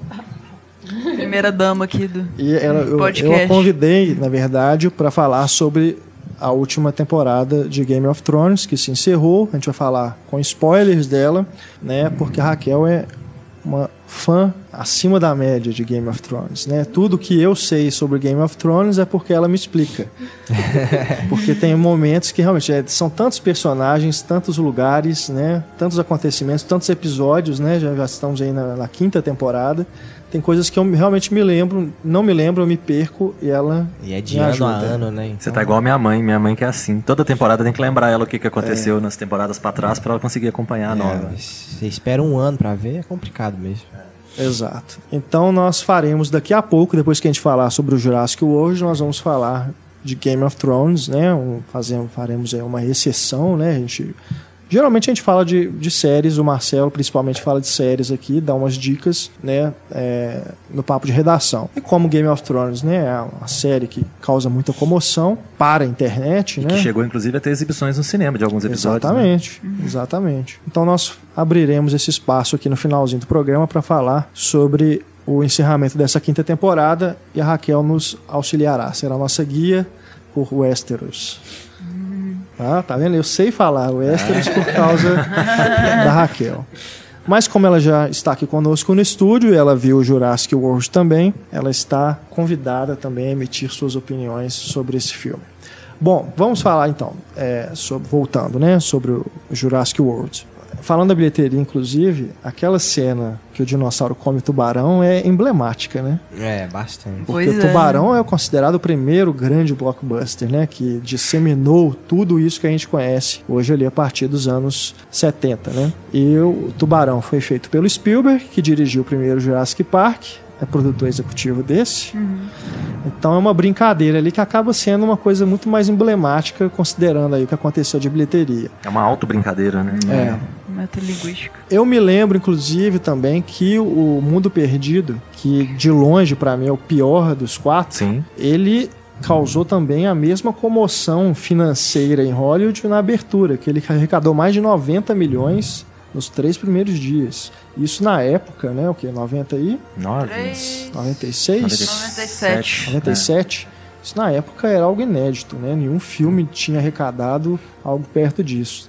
Depois que veio, né, vieram os filmes arrecadando 100 milhões no primeiro fim de semana. Antes, para chegar em 100 milhões, já era um custo, né? Então, o Spielberg sempre aí liderando essa questão das bilheterias. Sempre não, né? Já tem um tempo que no filme dele não, não é estouro de bilheteria, mas de toda forma ele é pai aí dessa, desses blockbusters. Enfim, Eu Jurassic achei, World, achei curiosa a escolha dele pro diretor tal do Colin Tre Trevorrow, né? que vem do cinema independente, Que só fez- tinha feito um É, filme. ele fez um antes. filme que eu especificamente não vi. Eu vi. É, É bacana? legalzinho. O É, filme eu- Fala sobre viagem no tempo. É um- ao mesmo tempo é uma comédia romântica. É tipo bacana. questão de é tempo, bacana. Não, não, não chega a ser não. É, é Safety Not Guaranteed, né? É, sem segurança nenhuma aqui no Ah. Brasil. Foi lançado direto em DVD. É legal, é um filme bem simpático, mas que não tem nada a ver. Quando, quando anunciaram, eu fui atrás do filme, inclusive, para conhecer o diretor, quando anunciaram que ele ia dirigir Jurassic World. Eu fiquei assim, gente, o que, que esse cara chamou a atenção, né, de, de- do Spielberg, dos produtores, para poder chamá-lo para dirigir uma superprodução, né, uma aventura igual o Jurassic World. Deve ter feito alguma apresentação, né, para conseguir o emprego. Eu vi uma não foi entrevista. baseado no filme. Eu vi uma entrevista sido. do Spielberg falando que tem uma cena específica, que eu acho que é a última cena desse filme, que chamou a atenção dele. Ele falou: É Eu preciso de ter esse cara na direção. É, não tô me lembrando da cena, não. E aí o Spielberg reconheceu que estava muito atolado de coisas, que estava querendo fazer um novo Jurassic Park há muito tempo. E aí, como ele não ia ter tempo de fazer mesmo, ele resolveu passar a peteca para alguém. né? É. Da mesma forma que foi feito com o John Johnston, né? Do Joe Johnston, do, do terceiro filme, que eu acho que é uma aventura bacana, né? o terceiro verdade. filme é uma aventura que funciona é, bem. É legalzinho. Eu gosto também. Mas eu, eu, assim como o Antônio, também não tinha nenhuma expectativa Eu também não. a respeito de Jurassic Park 4, não. Eu também já tava nessa, nessa vibe de. Assim, ah, Já deu o que tinha que que, que dar. dá, né? Mas me surpreendi. Me surpreendi. Ah, eu me surpreendi muito, não. Não é mesmo? Eu continuei nessa vibe aí. Bom, Eu então também. eu, eu vou expor minhas ideias, Vai fundo. né? Vocês, quem gostou, só eu gostei bastante. Eu também Eu tô gostei. tipo. Não, o dinossauro se Raquel importa com gostou. cheiro. Pra mim não fede nem cheiro. Então eu Tanto vou expor faz. as minhas ideias. Nós temos dois para cada lado e um no meio. É, Isso. tô em cima do muro aqui. Então vamos lá. Gosto bastante é, da forma como ele trata o público, né, como se ele já estivesse, já tivesse visitado o Jurassic Park original. Que de fato é isso. Né? O primeiro filme nos faz fazer um, um passeio dentro daquele local, a gente se aventura ali junto com os personagens. E como a, eles explicam no começo desse novo filme, né, aquilo não é mais nenhuma grande novidade. As pessoas né, ficam, de certa forma, com um olhar meio blasé para aquela atração, né, um parque com povoado por dinossauros e tudo. Tanto é que eles criam uma, um novo monstro, né, um novo dinossauro para poder atrair mais pessoas.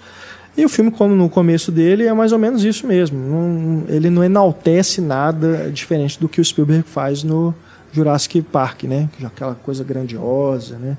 Você te apresenta aquele parque, né? Aquelas tomadas abertas, tudo a música, né? Do John John Williams, tudo.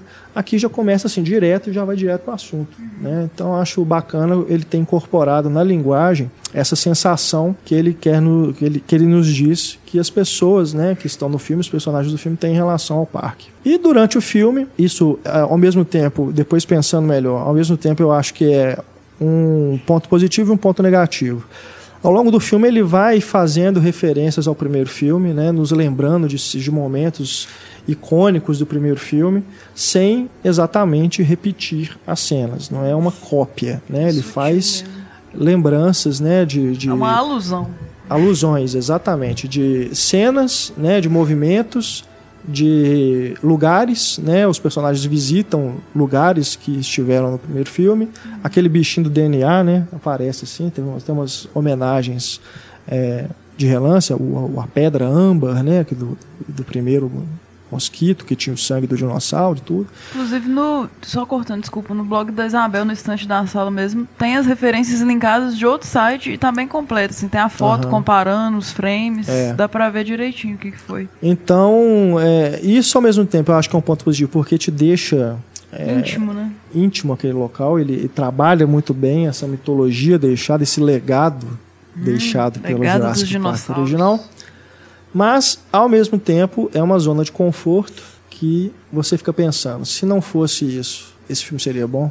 Será que a gente não gosta dele porque ele nos faz justamente lembrar do primeiro, né, das coisas boas que a gente gostou do primeiro filme? Será que ele não não consegue arriscar realmente? Ele fica baseado o tempo todo nessa nesse arcabouço referencial, né, que o Jurassic Park deixou?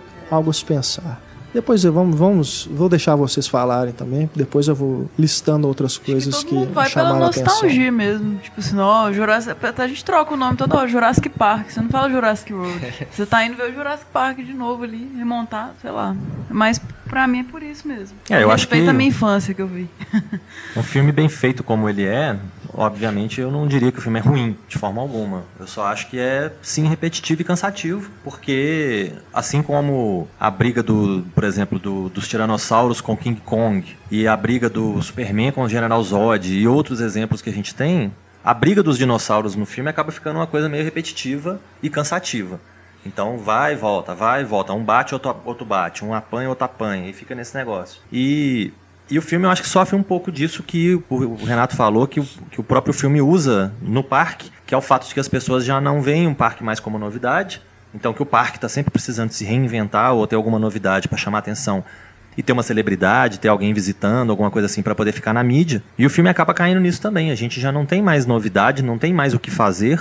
Concordo. E aí eles vêm com essa proposta de criar um dinossauro novo, que para mim é a coisa mais estúpida possível e inimaginável que uma equipe de pessoas que, que lidam com isso, o, o Dr. Wu, que é o mesmo cara do primeiro filme, que cria os dinossauros originais do primeiro filme, ele tá na equipe, ele é o chefe da equipe da, que tá criando os dinossauros novos, ele consegue pegar elementos de animais diferentes, misturar para criar um super dinossauro que vai ser uma arma fantástica para se voltar contra ele. Uhum. E ele não sabia o que, que ele estava fazendo? Aquilo é ridículo. Pra não é ter possível. o do filme, né? Ah, eu coloquei um elemento de um bicho lá que a câmera, o sensor termostático, sei lá como é que chama isso, não pega o bicho. E eu não sabia o que, que eu estava fazendo. Ele, ele mesmo cria certas situações para facilitar a fuga do bicho. Mas ele é louco. Ah! Ele é um cientista louco, gente. Ele, pô, uma coisa é ele querer criar uma atração pro, pro parque, a outra coisa é ele Você acha criar... realmente que ele estava preocupado com isso? Uai. Lógico aí... que não. Eu acho que ele queria ver onde, vai, onde ia dar aquela experiência, uhum. sabe? Ah. Porque ele é um cientista louco, igual o Renato colocou. e aí ele queria ver mesmo onde que vai dar isso. Inclusive, quando ele vai falando de, do que, que ele acrescentou na experiência, ah, que você tem higiene disso, higiene daquilo. Tipo, era para ver onde ia dar. Um experimento. Era um experimento. E aí, como por ser maluco assim, ele não ficou imaginando as consequências disso e também para dar o filme, claro. Mas a questão é essa, assim, partindo de uma visão do cientista, eu acho que era muito mais para ver o resultado do experimento dele. Eu acho que essa cena específica que você citou, de quando ele vai citando o que, que, ele, que, que ele foi pegando e misturando, ao mesmo tempo que ele está cheio de si pela genialidade dele, de que, olha, eu tive né, a capacidade de pegar isso, misturar com aquilo e criar isso e tal, ele vai fazendo uma cara tipo, ai meu Deus, o que, que eu fiz? na hora que ele está descrevendo, ele faz aquela cara de, é, mas ele inclusive dá uma titubeada na hora que ele está contando, é, e eu peguei e é, eu misturei isso com isso. E aí ele percebe, né, nesse é. momento, a cagada que ele fez. Então, não acho que foi uma coisa tão de caso pensado assim.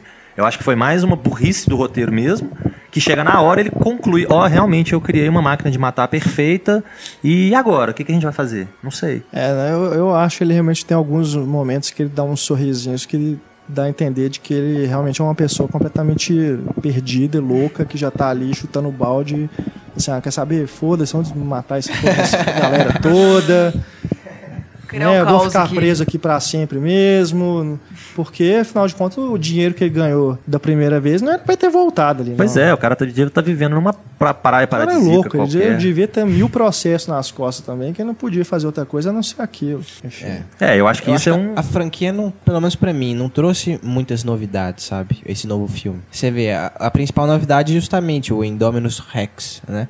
Mas no, no, final se resume a o quê? É dinossauro correndo atrás de gente e gente tentando escapar. Coisa que a gente que já viu.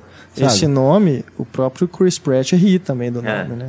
É. Que é um Pô, nome. Dominus Rex, vocês estão brincando comigo. Tem outro elemento novo que é a questão do treinamento. Aí eu achei legal. Isso eu achei muito legal. É, aí é interessante. No, no trailer eu achei Chris Pratt andando de moto do lado de Velociraptor, sabe? Isso nunca vai funcionar. Só que realmente faz sentido pra trama, né? Vocês aí- viram os bichinhos reais? Ficou muito engraçado. Tipo, galinha morsa, ele fazendo as posições e um monte de bichinhos reais, assim, depois substituíram pelo dinossauro. Ficou muito legal isso. Tem no Twitter. Isso eu vou pedir pra Raquel falar também, porque ela é especialista. Tô brincando, ela é especialista. Mas nós temos dois cães em casa Ah. e ela tem estudado bastante sobre adestramento. né? Encantamento de cães, gente. No caso, É poder. o Chris Pratt, ele é o Alfa. Isso Hum. é super Ah. importante porque tudo em treinamento, em adestramento de animal é baseado em ser o dominante, em ser o alfa.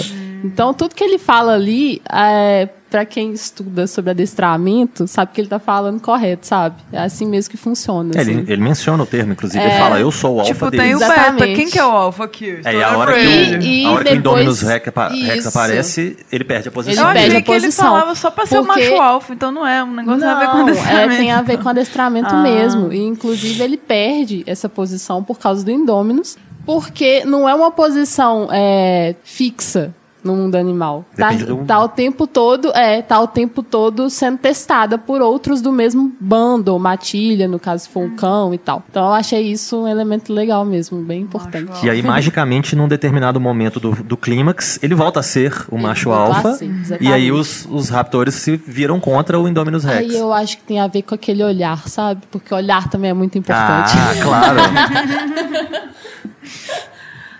É, aquela, aquela luta no final, eu acho interessante, assim. Se você muito. abandonar, assim, alguns preconceitos e, e realmente acreditar na ideia de que um Velociraptor vai lutar do lado de um Tiranossauro Rex e eles vão se quase que cumprimentar mutuamente no final e seguir suas vidas, sabe? Mas é legal ver na tela, assim, sabe? Claro. Isso, isso tem- lembra sobre, sobre o mesmo céu, né? Que eles olham um pro outro, tá tudo resolvido, tá tudo explicado. Ok. Você imagina. Boa comparação, Marcelo. o- o- os animais, eles podem ser né, classificados, sei lá, como animais irracionais, mas diante de, um, de uma criatura predatória como aquela, psicopata, é um É praticamente o Jason. né? Psicopatossauro. É, porque é, é interessante. Correto. A hora que eu- ele que eu acho que é o Chris Pratt que fala, né, vocês criaram um, um bicho que mata por esporte, Sim. É, né? prazer. Pelo simples prazer de matar. Então, os outros animais, sauro. eu vou falar assim, pô, a gente tem que se unir pra arregaçar esse cara, senão a gente vai perder a vida também, né? Tem como, vão matar ele. Então, assim, em, em tese, pelo instinto de sobrevivência, faria sentido, né? É, e, é, lembrando que esse instinto dele de matar e ser tão psicopata também tem a ver com ele estar preso desde que nasceu, né? A gente tem que lembrar disso também. A, a questão de como eles trataram o bicho. Trataram ele sozinho, sem socializar. Então, erraram em todos os aspectos. É, o, o Chris Pratt come- comenta isso, né? Que os raptores têm entre eles, né? Eles têm mais. Então eles estão pelo menos em sociedade, por mais que eles estejam em cativeiro. Mas esse monstrengo aí tá, tá preso ali, solitário. E isso aí faz com que né, ele fique mais louco ainda. É, e é totalmente criado em laboratório, né? Como ele diz também. Ele, tá, ele nem sabe o que, que ele é. Né? Ele tá descobrindo o que, que ele é. Ele precisava de uma noiva, né? Igual o Frankenstein. Não, vamos fazer essa sequência com a noiva do. É a, In- a Indominus Nossa Rex, né? Senhora. Então eu, eu considero muito boa, muito acertada a ideia de criarem esse, esse monstro para ser o grande vilão do filme. Só acho uma coisa também que está relacionada ao, ao meu principal problema com, ele, com o filme. É que ele coloca vilões é, estrangeiros. Né? Tem o cientista, né, que é asiático, o milionário lá indiano, né, que é o Ifar Khan, que é um excelente ator. Mas você vê ele inclusive. como um vilão? Claro. Mas a protagonista, entre aspas, Inicialmente feminina... não, mas depois pra mim ele se transforma no vilão. Ah, como e que ela chama? o Clara? dinossauro, o Indominus Rex, ele é Ele é um estrangeiro também? miscigenação, Ele é né? miscigenação. E quem a que Claire salva? É meio, a Claire é meio Quem que vilã salva? também, não? quem que salva o dia? O americano, o Chris É. Pratt. O Indiana né? Jones. né? Indiana Jones. Então, isso assim, pode. As pessoas né, que têm adorado o filme, e eu ao final do filme tava nessa, vibração. Eu realmente me senti abraçado e acolhido por aquele filme. Eu Ah, estava, merde. eu estava vibrando como quando, quando criança assistia Jurassic Park no cinema, naquela luta final. Na hora que entra o, o Tiranossauro Rex, assim, caralho, do caralho. Na hora que a Bryce Dallas Howard tira o sinalizador, porra, é como se ela tivesse sacado um sabre de luz da, da cintura. né? E aí depois, aí eles começam a brigar, aí vem o Velociraptor em câmera lenta. Cara, pra quem já tá no, né, no clima do filme, ali. ele realmente funciona muito bem. A sequência é muito bem montada. Depois ainda vem o monstrão lá do mar pra acabar com tudo, né? Ela levando o Tiranossauro Rex é meio estranho, né? Não? Tipo, no primeiro Ah, filme cara. eles andam de Jeep, aquele Jeep lá. O, o Tiranossauro Rex perseguindo eles na, na estrada, sabe? Quase alcançando e ela conseguiu levar eles a pé. É, chutes tem É, uns montes, não, né? Sim, sim. Começando- só queria dizer, só, só complementando, é que no fim das contas, né, ele, ele pode ser um filme que não está fazendo, passando uma mensagem xenofóbica, mas que isso faz parte do discurso, é, eu acho que é inegável, né, tá lá. Né? As pessoas podem não perceber no primeiro momento, pode passar como algo subliminar mesmo, mas tá lá. Né? Não é um filme sobre isso, mas É, eu acho que os incomoda. heróis, os heróis né? dos Depois filmes, que você percebe, incomoda. os heróis dos filmes americanos sempre vão ser americanos, né? Eles nunca fazem É, isso o Holly já fez várias vezes, né? Sempre Vários tem que ter o- filmes. a figura é ali pro novidade, americano médio se identificar. Então ele precisa olhar e ver um igual a ele ali pra ele falar, ah, aquele ali sou eu. Então vamos lá, eu salvar a pátria. O fato de ter vilões é, estrangeiros é uma infelicidade que é como você falou, Porque acaba não era servindo a um necessário também. Podia ser outro, qualquer outro tipo de personagem ali, não precisava ser estrangeiro. É, mas eu não, eu vejo assim, tem o Vincent D'Onofrio que não é estrangeiro, que é um, para mim é o vilão principal ali, que o tá. vilão principal é o dinossauro. Não, pô. tá bom. O vilão Mas o principal é Vincent o. D'Onofrio não parece um americano padrão Hollywood. Ah, mas é, né? E ele é o Ele vilão cara principal. de Ele é um né? tiozão, velho. Ué, americano. É, ué. Tiozão Homer Simpson. Tiozão também Gordo, vai ver o, o filme, grande, né? Pois é. É, meio um Homer mesmo. E, e eu não vejo também o, milionário, o bilionário, né? O, o indiano, né? O Irfan Khan, né? Do, do- da- Aventuras de Pi. Eu não vejo ele propriamente como um vilão, porque ele fala várias vezes que ele coloca que ele quer trazer felicidade para as famílias. Ele recria o parque, investe no parque e tudo mais, porque ele já é bilionário. Ele não, ele não tá fazendo aquilo. Pelo contrário, ele tá perdendo dinheiro com O cara investe num lugar que não tem segurança nenhuma, que pode acontecer uma merda, alguém pode morrer a qualquer momento. Não, supostamente o parque é é seguro. pessoa- A É. falta de segurança é trazida pelo Indominus Rex. Tá, mas se não existisse o parque, se ele não tivesse investido pra criar esse parque, não... Eu acho que ele é um pouco irresponsável, porque foi ele que pediu um dinossauro mais perigoso. É, E não especificou isso. Tipo, ele entregou, sabe? Eu acho que ele foi irresponsável, assim. Então É, ele, tem, ele tem essa culpa. sim. apesar de não Uma, coisa é o cara ser irresponsável, outra é ele ser o vilão do negócio. E o, o cientista lá doidão fala com ele, você autorizou É. né, a gente a criar esse Mais esse isso, monstro. mais aquilo, você que pediu.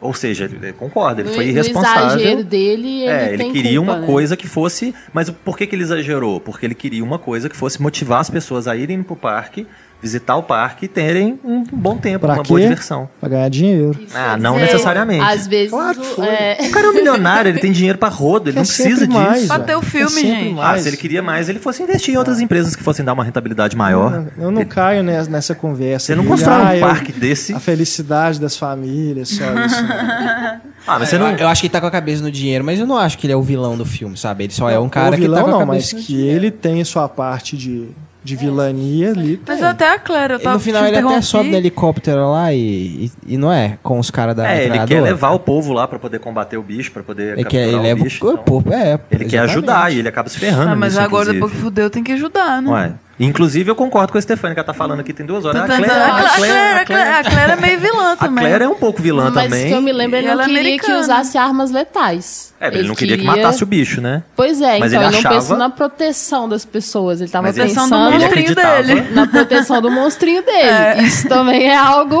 a se questionar. Mas ele acreditava que ele tinha as a- armas suficientemente fortes, potentes, pra capturar o bicho Pra sem precisar capturar. matar. Aliás, aquela contenção, na boa, eu achei bem fraquinha, assim. Ah, tudo ali é muito. é, aí acaba sendo conveniente também. Você tem É. ali militares. é, como é que chama aquele pessoal da, da- da- Índia. naval lá? da- Não lembro. Ah, o próprio Chris Pratt é um Bop. desses. É, é praticamente né, o Bop da floresta. Você tem os caras lá que são os especialistas, os fodões. Quem que é o primeiro a ir pro saco? O primeiro a ir embora é o, é o chefe deles, que é o mais especializado, mais fodão, mais isso, mais aquilo. Opa, o bicho tá aqui na minha frente, eu não vi. Opa, me comeu, pronto.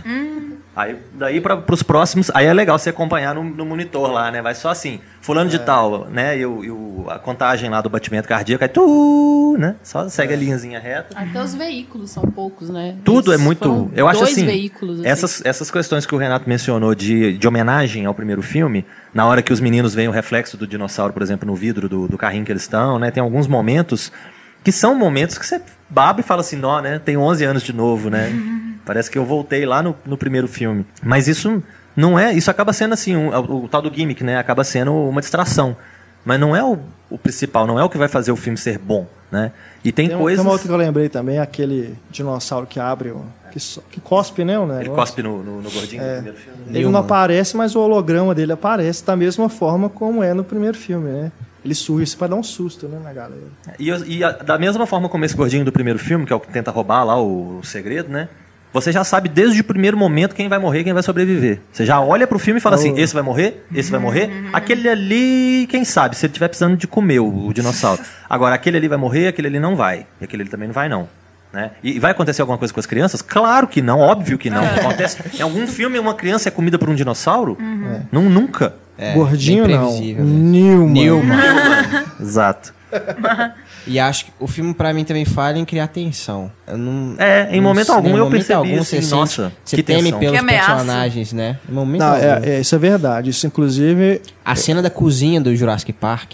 Sim, excelente, cara. excelente. Uma tensa. pura. é. Você acha que realmente alguém vai se machucar ali, alguém vai nenhuma se altura. ferrar. inclusive, se você perceber, o menino mais novo, ele tem mais medo do divórcio dos pais do que... Não, mas é, mas eu acho, eu acho que inclusive, é uma questão do filme, porque deve ser, inclusive, coisa do diretor, né, de, de vir do, do cinema independente, contar uma história menor ali dentro.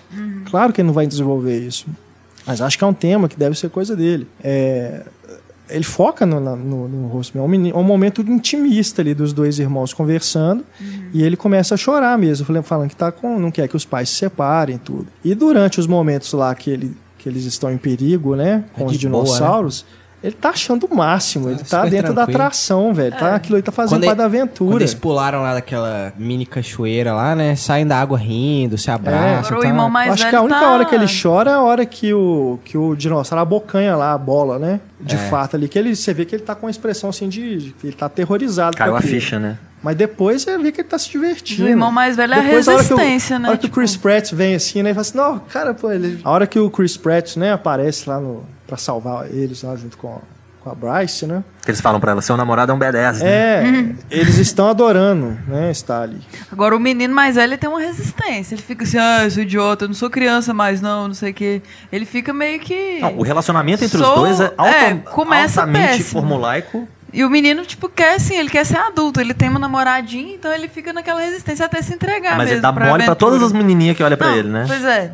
Tá É, na é pré-adolescência e ele quer se também, colocar né? como, como adulto e maduro demais pra aquele parque, E se os até pais, certo ponto. às vezes se os pais estão se separando, pode ser um pouquinho o comportamento do pai, porque ele tá repetindo. Não né? Exatamente. é. Uhum. Eu fiquei pensando nisso também, porque não é gratuito. É. Ele fazer essas cenas em que ele tá olhando para outras meninas, sendo que ele tá com o celular lá, Uhum. Mais conversando com a namoradinha, no, né? do, Agora, dinossauro. Assim como o filme do, do novo do e The quando Rock, eles se separam, né, do, quando ele vai pra, pra Ele parece que viagem, não tá nem ele parece que não tá nem aí, É. a menina tá toda lá. Ai, te amo! Ele Te para, amo. menos, menos, É. baby. assim como o filme do The Rock, esse do terremoto de San Andreas, nada como uma catástrofe para unir uma família, né? Uhum. Então, você chega no, depois do final do Jurassic Park, os dois estão de mão dada lá.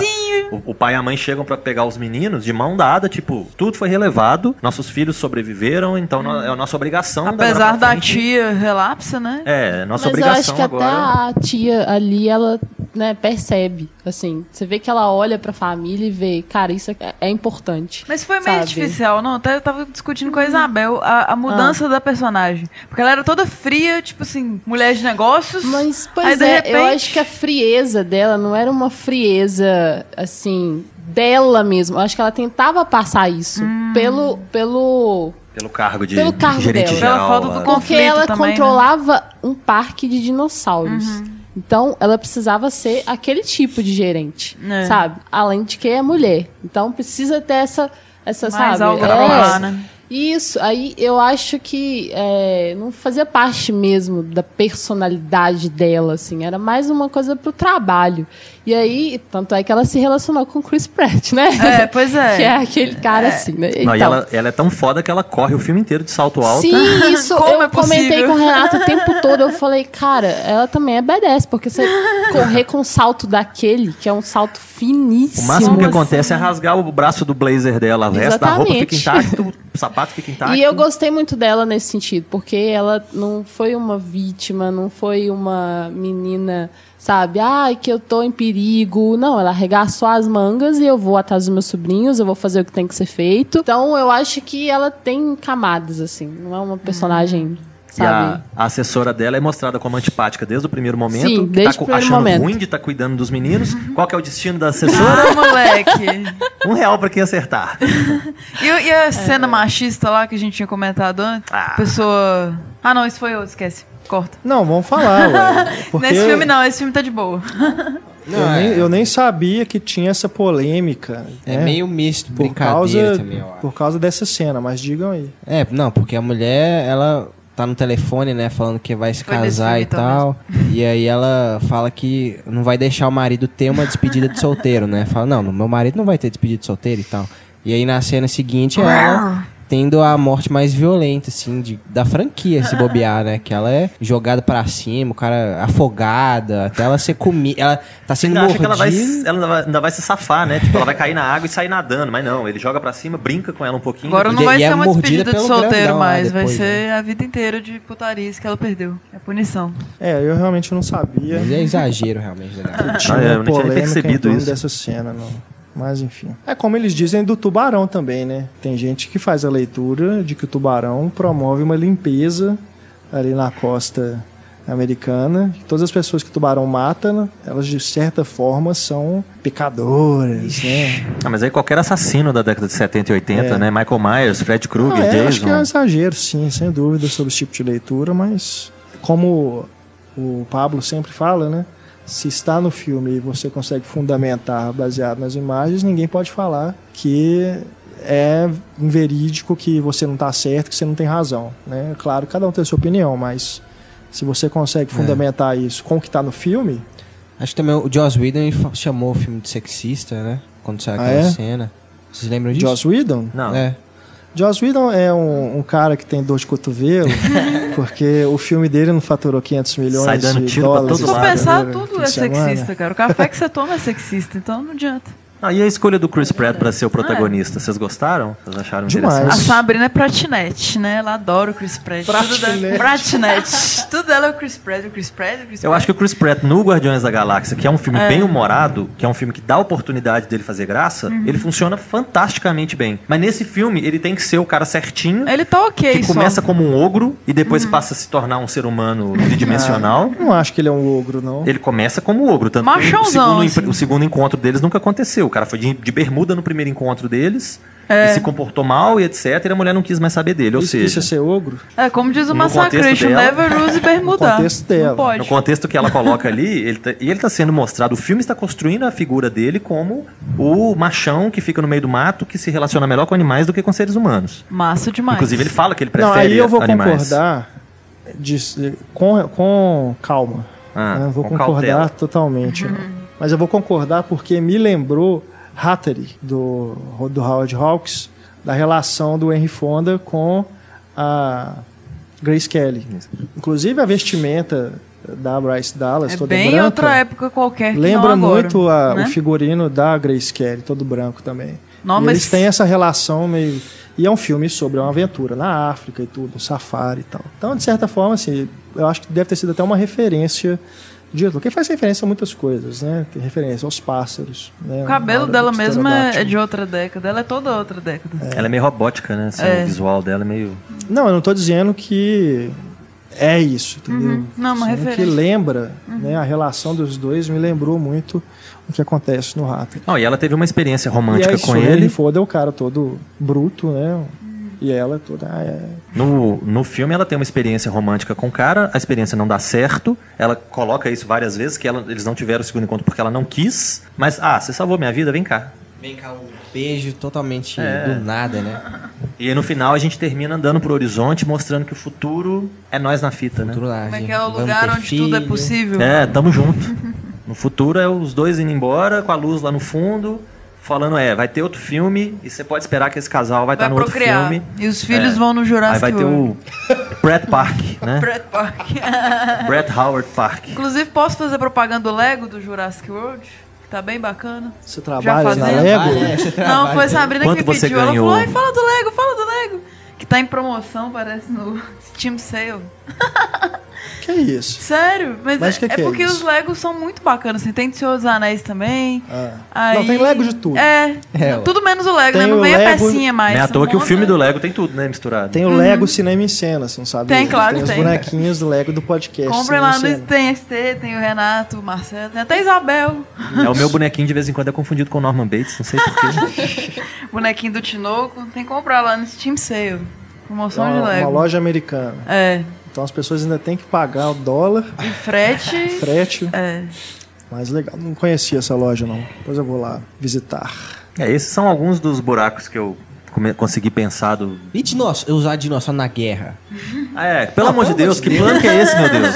Sério? Isso, você alguém lembra, Marcelo? Isso era resquício de um- uma primeira ideia que eles tiveram para o Jurassic Park 4. A gente dá, tem essa notícia no Cinema em Cena, os arquivos do Cinema em Cena. Que era uma ideia de Longínquos fazer os arquivos. dinossauros usarem armas e tudo e mandar pra guerra. É, é, é um Isso é novo. res... Não, mas é sério, isso é resquício de, Eu lembro, tratamento mesmo. Isso deveria ser o filme novo da, daquela produtora do Sharknado, né? É, aí faz sentido. Daqueles filmes de zumbi, nazista, Laser. não sei o É, quê. É, Dinossauro soltando laser. Soltam tanto de dinossauro lá no meio. E os dinossauros em si, o que, que vocês acharam? Eu achei uma gracinha. achei uma fofura aquele saindo do ovo no início. Não, assim, tem a mini fazenda, amor, cara. Né? É, bonitinho Mini demais. fazenda é ótimo. Aquele menininho que abraça o pescoço do fazenda, dinossauro, o dinossauro super dócil ali. Eu Achei eles muito Ah, os dinossauros são meio que mais do mesmo, né? A gente já viu três filmes com dinossauros, o quarto não ia ser muito diferente. Então, os efeitos são todos bons, a trilha sonora do Michael Giacchino é bem legal. Remete também a primeira. É, ele Não, aproveita, é, né, isso, é- isso é muito legal. Porque o, o Michael Giacchino já chegou no ponto que a gente começa a reconhecer que ele é o compositor. E eu não sabia que ele estava trabalhando nesse filme, porque ele fez o do Tomorrowland, né? Fez o Tomorrowland, fez o Divertidamente também. E eu Nossa, fiquei em imaginando todas. assim, pô, será que também, né, ele tá nesse filme? Tá em todas. Mas eu identifiquei, eu lembrei assim, isso parece Giacchino. E era mesmo. Inclusive, ele é altamente fã do Spielberg. Eu vi entrevista dele falando Muito que bom. ele deve tudo ao Spielberg, que o Spielberg, inclusive o começo da carreira dele, o Spielberg participou de um evento que, que foi o começo da carreira dele, que ele fala que se o Spielberg não tivesse pedido uma, uma, uma amostra do trabalho dele, que talvez ele não seria quem ele é hoje, não estaria tendo as oportunidades que ele tem hoje e O tal. Spielberg dá várias oportunidades pra galera. Pois é. E o, o diretor agradece ao Brad Bird nos créditos. Ele tá Ah. no filme, inclusive. O Brad Bird? Ele é a voz de alguma. de algum. Atração. alguma atração, É assim, mesmo? Eu não rapidamente. É. Bom, então ficando né, no resultado, a gente continua aqui, né? Dois de um lado, dois do outro, uma no meio, e vocês tirem suas conclusões Tem aí. que ver, É um né, filme gente? muito Tem que legal. ir lá ver. É, é um Vocês filme viram- bacana, claro que tem que Vocês ver. viram né? em 3D? Eu vi em 3D, Faz, legendado. faz diferença 3D? Eu acho que só naquelas tomadas, às vezes, nos campos muito abertos, que você tem noção de que tem um dinossauro ali, tem um dinossauro aqui Ele e é bem tal. escuro, né? Eu não achei tão escuro assim, porque a maioria da ação é de dia, né? Então, acaba que a, a tela fica mais clara, igual o Mad Max, por exemplo. Não, é, não ficou tão escuro quanto o normal. Mas eu acho que é totalmente dispensável. É um artifício a mais pra É, eu vi, atrair sua eu vi atenção. 2D e deu vontade de ver em 3D. ó. É, eu, eu vi na cabine, aí não tinha opção, né? Eu tô vendo É. o dia que as cabines vão começar a ser dubladas, né? Porque Não, a animação não, já não, é. Não, não, não. A animação já é. O, o Ai. Divertidamente foi dublado. É, esses filmes mais infantos, assim, né? Daqui a Então- pouco. É, É. ditos infanto, né? E eu estou fazendo aspas. Mas é mais infanto, não? Ué, Não. Jurassic o- World? É, Não acho que seja o voltado para um público. É um filme universal. Se o público infanto Ah, quer ver, tá, beleza. Mas adultos vão ver também. entendi. né? Mas ele é mais Filme voltado. família. Ah, não, não- não acho que seja Mas o caso não, de não, eu não acho que é um problema, mas é, Não é, acho que eu seja acho o que caso de seja falar bom. que o filme é voltado para o público infanto juvenil, a não ser que ele seja declaradamente um filme é um filme para crianças Spielbergianas. Uhum. de todas as idades. Boa, boa. Não, porque o menininho ele é uma criança do Spielberg clássica, né? É. O quarto dele é quarto do, do Elliot, E do da T. Igualzinho. Inclusive, eu achei aqueles meninos muito ruins de serviço, no- pelo menos no início do filme. Eu acho que depois de uma certa parte, eles, eles acabam entrando no clima. Mas no começo do filme, o elenco inteiro tá Você muito está artificial. com ódio no pais, coração. né? Ô, gente. Não, os pais são meio durões. O Chris Pratt, na, na primeira cena que ele tá conversando com a Bryce Dallas, eles parece que eles estão dando a deixa um pro outro. Eles estão esperando o momento de um falar, do outro falar. Um fala, aí olha pra cara do outro. Aí o outro responde. Já são os personagens do Lego atuando já. assim. Você está com ódio no coração porque você viu Deixa Rolar sozinho no domingo à tarde. Devia ter. É, poxa, Marcelo. Ok, Marcelo Seabra acaba a sua participação. aqui. Vou chorar ali do cantinho. o pipoqueiro. Bom, então vamos encerrando o nosso programa falando sobre Game of Thrones. Então, eu vou me retirar, eu vou ali lanchar, porque eu estou atrasado no Game of Thrones. Então, Raquel, tome postos aqui. Beijo pra vocês e sigam o Instagram. Obrigado, Fui. Stefânia. Bom, Game of Thrones que chegou ao final de sua quinta temporada no último dia 14 de junho, Como não podia deixar de ser, deixando todos os fãs com raiva, né? querendo Clássico. matar o tiozinho Nem, do George. nem todos. Nem todos. Nem todos. Há Teve- controvérsia. Teve gente que gostou do João das Neves ir pro saco? Quem falou que ele foi? Uai. Ah, Ah, as teorias. As Aí vem as teorias. Ele, já, ele já falou, inclusive na Variety, que ele não volta pra próxima temporada, que ele já foi dispensado pelo. O Benedito Cumberbatch falou também que não Mas- era o, o vilão lá de Star Trek e foi. É. É, pois é. diz que ele já assinou o contrato para mais duas temporadas. Né? Ah, é? É, eu vi uma teoria de que aquela mulher do fogo. Como é que ele lá- chama o ator? Tem, Kit Harington. Tem umas Kit cinco Harington. teorias, assim. É, Tem aí o essa- que eu acho é que a mulher vai fazer ele voltar à vida, né? Porque é, ela já a que voltou eu- outras A pessoas que eu à vida. acredito ser a mais forte das teorias é essa. Mas Tem Quem vai fazer? do Quem voltar à vida? Tem a dos Wargs. Porque Pera, pera, pera, isso pera, é o- pera, aí. Calma, vamos. Eu vou fazer o papel do ouvinte. Ah, e uma coisa importante que eu tenho pra dizer é que eu não li os livros. Eu foi uma escolha minha, eu tenho os livros, mas eu preferi não ler porque eu, assim, a gente sempre cria expectativa, né? A gente sempre depois que lê algo e vai ver no, no cinema ou na TV, a gente cria uma expectativa e não consegue separar. É difícil separar. E eu acompanho alguns sites e tal, e a maioria dos sites eu vejo que eles têm tremenda dificuldade de, de separar a- a- as mudanças. Então eu resolvi que eu só ia ler os livros depois. Então agora eu estou livre para ler. É, os fãs tendem, né, a... É porque o próximo Sim. livro ainda não foi publicado, né? É. E a- a- esse, esse último, essa última temporada encerrou com o último livro, né? É, isso é uma dúvida É. que eu sempre tive. Cada temporada corresponde a um livro? Não, Não às vezes juntam dois. Essa última temporada juntou dois, Ah, né? Que é o. Festim dos Corvos e a Dança dos Eu Dragões. achei até estranho, que são dois livros bem grandes, né? Bem grandes. Outra coisa que os fãs também costumam reclamar acelerada, muito né, na é história. acelerado. é. que como juntar dois livros tão grandes assim numa temporada só. O que é estranho, Mas- porque o objetivo seria da HBO, eu imagino que é o quê? Ganhar dinheiro cada vez mais. Aí, não sei. Se eles for uma decisão mais narrativa, né? Pra cortar o que não interessa e ir direto pro, É, e cara, o pro que de certa forma também é estranho, que eu, eu também tive sensação, essa sensação, mas eu vi muita gente achando ruim de que não estava acontecendo nada É. durante vários episódios. É, teve Cara, mesmo. só Boa uma- parte da temporada assim, não é. aconteceu nada. Só transição para o que viria depois, Foi. né? Memória É- era um, um sentimento que já estava tendo assim antes mesmo da, da temporada começar assim,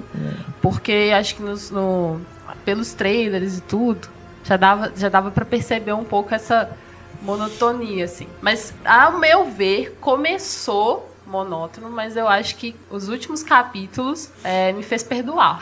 É verdade. sabe?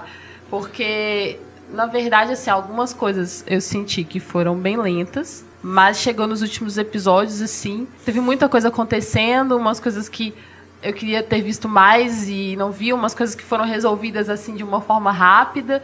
Então, eu acho que quebrou um pouco, assim, a- aquela, sabe, a monotonia que tava do início. assim. Mas todas as temporadas caem nesse mesmo É, problema, na né? verdade, eu acho que é até uma, uma característica de Game of Thrones mesmo, essa quebra, assim. Eu achei até uma- que essa temporada teve uma diferença, que normalmente a gente tem os primeiros episódios muito monótonos, aí lá pro quarto episódio, mais ou menos, acontece alguma coisa relevante, Uhum. né? Tipo um rei ser envenenado ou qualquer coisa desse tipo. Depois disso, passa mais uns três episódios sem acontecer nada. Aí o oitavo já prepara pro nono, o nono o bicho pega, né? Aí a coisa fica louca, vai a loucura no nono episódio. É. O- no décimo as coisas se acalmam de novo e começa a preparação para a próxima temporada. É. Então já dá o uma. oitavo é o que te dá aquela. Opa, peraí. É, aí o nono a casa cai. O nono a e o casa cai décimo a poeira assenta, É, a coisa fica mais essa tranquila. realmente, Mas essa eu- temporada eu, dis- destoa eu das demais. discordo né? um pouco, assim. Eu não senti isso nas outras temporadas, assim. Eu fui... eu- eu- realmente elas não têm ah, o impacto dos episódio 8, episódio 9, né? Mas eu tava interessado desde o primeiro episódio. Ainda que não aconteça muita coisa, eu tava interessado na história. O negócio que a quinta temporada foi por caminhos bem mais desinteressantes, né? Porto Real, por exemplo, não aconteceu muita coisa, né? Aquela subtrama da Cersei e tal. A própria questão de Dorne lá, que também não aconteceu muita coisa. Poxa, e Dorne era, uma, era um núcleo que eu esperava. importante, uma né? coisa bem bacana, assim, e eu acho que ficou a desejar. Ficou bem Dorne é aquele lugar mesmo? Dorne é do Oberyn Martell e Isso. das vi, vi- Ah, sim. Aquele sim. cenário lindo, o cenário pelo menos é lindo. Foi onde o Jamie foi, né, pra pegar a sobrinha. Isso, onde a, a, a filha A da. Cersei tava. Foi simplesmente uma desculpa pra tirar o Jamie da jogada e poder pre- pegar a Cersei e fazer o que foi feito com ela, É. né? E aí realmente não resolveu nada aí nesse ponto, né? A Daenerys simplesmente fugiu no dragão História Sem Fim e foi pro saco, né? Acabou, Fim. ficou ali. E eu acho assim, ficou, fica muita coisa, muita ponta solta realmente, né? Ficou bastante ponto Fica um sentimento de, de- do primeiro Senhor dos Anéis, da, da Irmandade do Anel lá, Sociedade do Anel, que o filme acaba e você fala, não, mas e aí? Ah, agora você vai ter que esperar o próximo. Não, mas peraí, pô. Tudo bem que eu vou ter que, que o próximo continue a história, mas podia ter um fim, né? Podia ter uma conclusão satisfatória, né, pelo menos. E algum- alguns personagens, assim, que vinham sendo importantes e aparecendo sempre, de repente sumiram. É, igual a- o Mindinho, você não sabe o que ele tá fazendo. É, que fim levou? O, o É, Bran, sumiu. o Stark, Aquele né? Varys, os meninos o careca Stark. lá, O Rickon, nunca né? mais foi feito nada. É, o- os meninos Os Stark não meninos apareceram a Stark temporada não apareceram inteira. nessa temporada, então ficou um pouco assim, ó, o que, que eles estão fazendo? ficou um pouco assim. O, o Sam, por exemplo, onde que ele tava quando todo mundo esfaqueou o Jon Snow? Ah, ele já tinha ido embora. mostrou. Ele Mostrou? foi... Mostrou. Ele É, foi pra outro ele lugar com despediu, a ele, ele foi ele foi Goiva, levar né? a Goiva. virar o mestre lá. É. Ah, Porque ele finalmente descobriu que ficar ali pra ele não dava certo, né, É. gente? E viu o potencial, Não, assim, demorou um muito a mestre. menina lá com, com o neném vivendo naquele ambiente ali. Foi o quê? Pois Umas é. duas temporadas, né? E assim, o que protegia mais ele era, era o próprio Jon Snow, né? E o Jon começou, É. a, começou a né, tomar decisões bastante arriscadas. E aí começou a ficar perigoso pra ele também. Foi, a, foi a temporada do Jon Snow, assim. eu Acho que ele foi Sim, o É. destaque máximo, né? Apesar do pôster ter o Tyrion com o dragão, né? Cara, o Ah, Tyrion é. pra mim é o, o Tyrion é o cerne do negócio, é o espírito do Game of Thrones. Eles não É. vão nunca poder matar o Tyrion. O Tyrion pra mim é o Eu personagem. também acho. Acho que se matar, bacana. muita gente vai parar de assistir mesmo. Não, o Tyrion É. pra mim. Talvez na última temporada uma... Mas muita gente Uma achou também na primeira temporada que o Ned era. É. Todo mundo amava o Ned, ele era o protagonista, sabe? E aí mataram ele. Ah, mas tem puseram ele pra coisa- ser o protagonista. O, o É. Tyrion não é o protagonista. O Tyrion é o sempre É, o mas- cara que tá envolvido em tudo que tá acontecendo. E é o o cara o que Ned tem... Stark foi o bode expiatório de tudo que aconteceu. Mas eu digo Ah, que ele é um personagem amado, sabe? E o George É. Martin ele não tem esse tipo Não de restrição. Ah, não vou matar ele É. porque todo mundo ama ele, sabe? Eu acho isso também. É capaz de ele matar por causa O disso. Tyrion não é bem um personagem amado. É um É, personagem sim. que a gente ama odiar às vezes. Que a gente fala assim, ó, que cara inteligente, que cara isso, que cara aquilo. Que safado, que vagabundo, que isso, que aquilo. Mas é um cara que capta, né, a atenção de todo mundo. É, um cara que é carismático, né? Então ele pode. Ele não é um herói, né, na fórmula de um herói tradicional, como o Ned Stark era. É aquilo que eu falei no início. Eu acho uma pena a série ser mais famosa porque por essa questão de matar os personagens. É. Porque ela tem muito mais coisas interessantes, entendeu? Parece que tem uma necessidade. Apesar né? de que nessa quinta temporada eu senti que ela foi menos profunda nas questões políticas que nas outras temporadas foram mais trabalhadas. É. Mas tem é, toda a questão da Inquisição, achei que foi muito bacana eles terem trabalhado isso. É, o personagem do Jonathan Price veio pra trazer um peso bacana, né, É, série. porque coloca a Cersei no- numa posição que, beleza, né? Você acaba gostando de ver ela sendo punida. Mas, ao mesmo tempo, você tem que pensar. Ela tá sendo punida, mas espera aí, não, não, não precisa chegar tanto, né? É, Aquela- você pensa sobre isso. É que nem o É, Theon, né? aquela você caminhada. desejou a punição dela, mas quando ela tá passando por aquela situação tão humilhante, Exatamente. você para e pensa, sabe? Aquela caminhada Precisava ser foi tanto, foi né? Precisava muito ser pesada, tanto. né? O Theon Greyjoy também, que você que passa a não gostar dele, Isso. né? Só que aí quando ele vai ser Exato. torturado, torturado, você fica, opa, peraí. É o problema e do, do eles fazem isso o tempo todo com a gente, vocês percebem? É, é uma quebra de, de, de sentimento, de expectativa o tempo todo. É a mesma coisa com, com o Stannis. Quando É. tá começando assim a perceber que ele foi um pai que protegeu a menina, que lutou pela Nossa. vida dela, de repente ele faz aquilo. Aquilo foi forte. Aquela pra mim foi a forte. cena Aquilo mais pra mim forte. foi a cena mais forte. Falaram A do estupro, gritando, né, da, da Sansa, Nossa, que foi, foi, forte. muito Eu até forte. arrepio quando eu falo. É, falaram muito, né, dessa cena da Sansa, causou aquela polêmica toda. É, não- nem acho que é pra tanto. É, a questão da Cersei também, mas essa cena da menina, É, eu acho que o fanatismo religioso é um, é um tópico Sim. muito forte que eu acho muito Sim. bacana de ser discutido dessa forma. Porque tem Sim. essa mulher do fogo lá que faz o Stannis fazer as É. coisas que ele faz.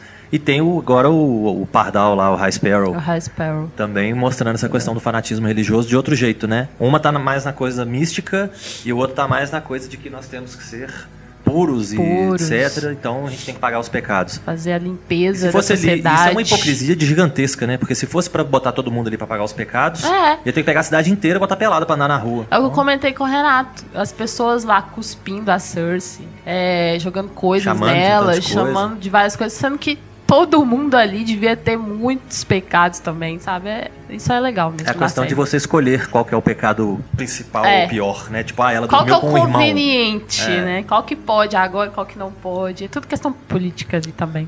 trivia.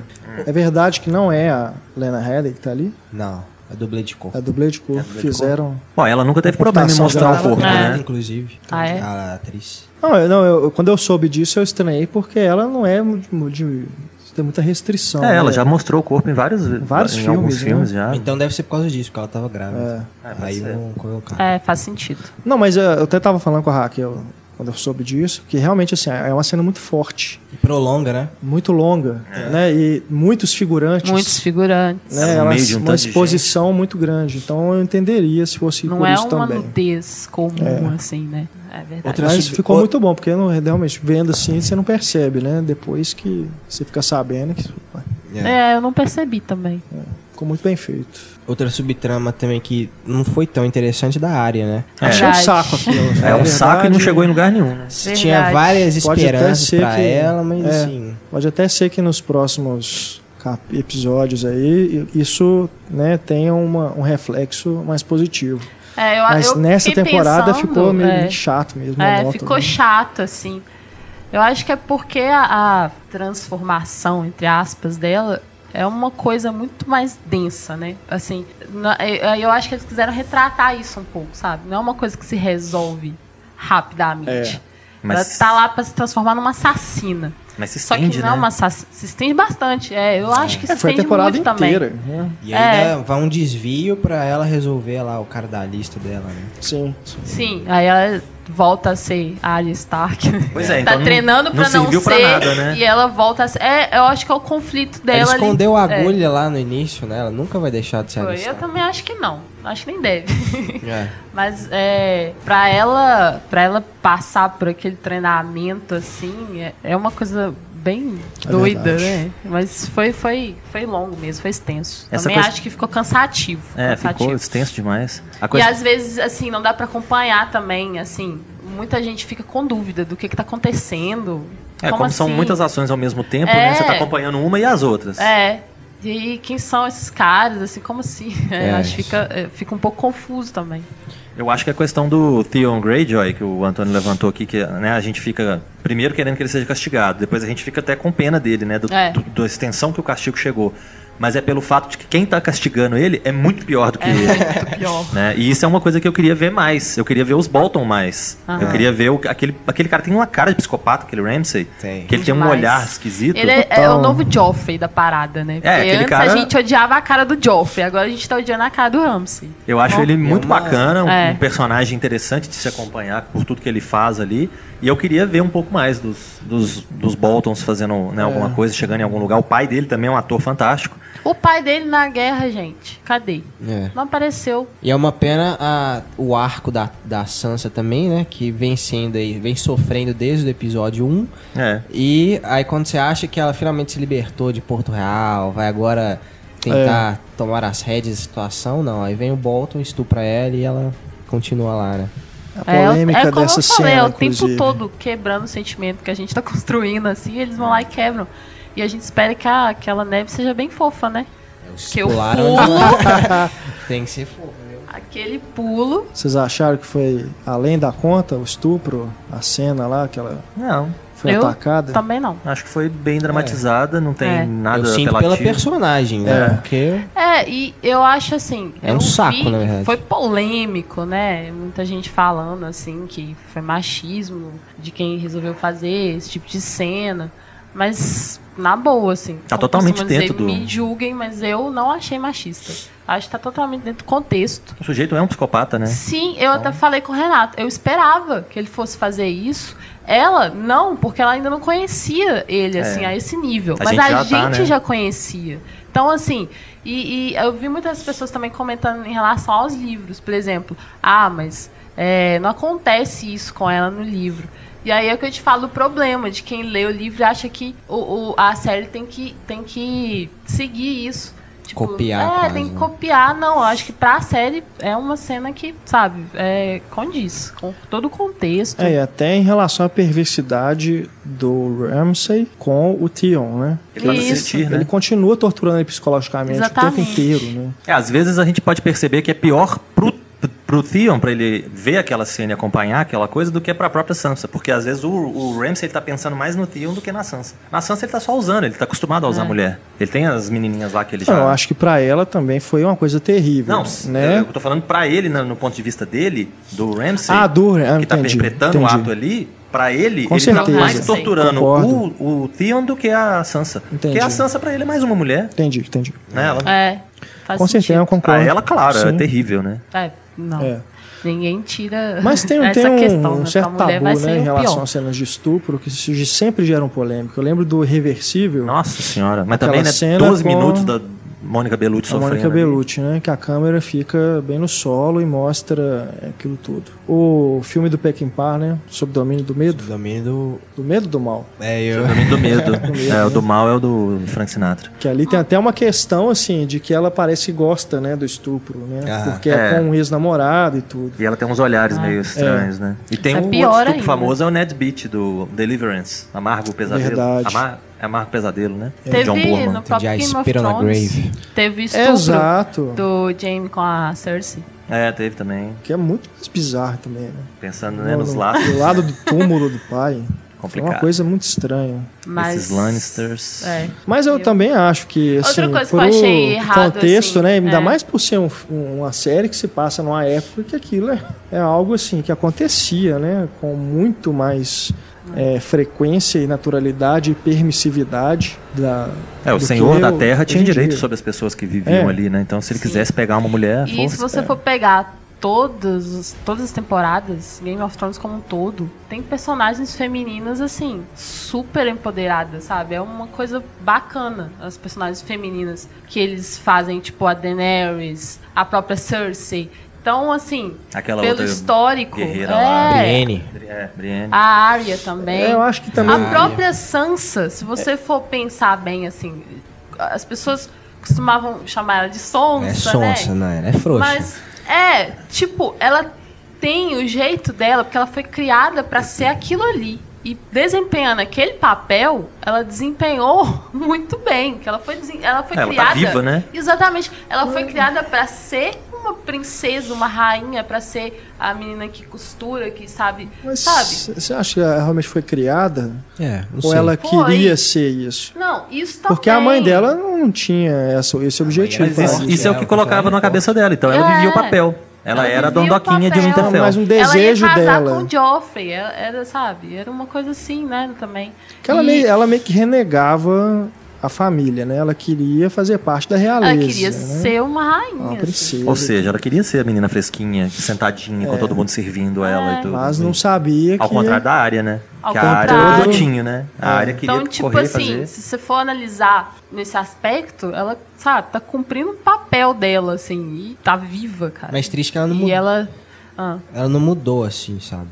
Pelo Como menos. assim? Acho que muita Ela é meio gente- refém, né? da- Das circunstâncias. É, ela é totalmente refém desde o primeiro episódio. Acho que por isso que o Ah, pessoal sim, chama ela de é. sonsa e tal, sabe? Porque outros personagens mudaram, um assim, tomaram, tomaram decisões que saem, tipo o próprio Tyrion que matou o pai, sabe? Tomaram decisões além do papel que ele se apresentava. É, ela tá um e a pouco. Sansa é a mesma. A Sansa tá restrita porque ela é sempre prisioneira de alguém, né? Ela tá sempre presa É. em alguma situação. Ela era prisioneira do Joffrey, depois Ela do, tá sem do escolha, dedinho, né? do mindinho, é, dedinho.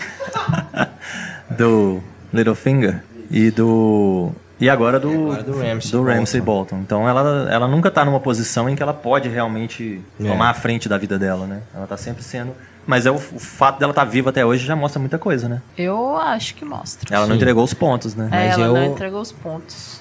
É, mas enfim. Aí é questão de personagem, assim. De. É muito frouxa. Deixou o pai morrer, deixou em família. Enfim. Aí é questão Ela já teve, pessoal. ela teve a oportunidade de matar o Joffrey. Teve, né? teve a Não oportunidade matou, de matar, sabe? Poxa, é Mas, gente, mas ela era uma filhinha de Winterfell pra ser princesinha e tal. Ela vai matar o marido dela, que é o rei do lugar. A área mataria. A área mataria. Ah, não, mas gente, a área é mas a a área. área é completamente diferente da Sansa. não, não dá pra, não dá pra esperar uma atitude a área Stark na Sansa Stark. É É, verdade. são pessoas bem diferentes. A- a a- o tipo de atitude que a Sansa tem tem que ser condizente com a personalidade dela. É a gente verdade. não pode esperar algo extraordinário, não.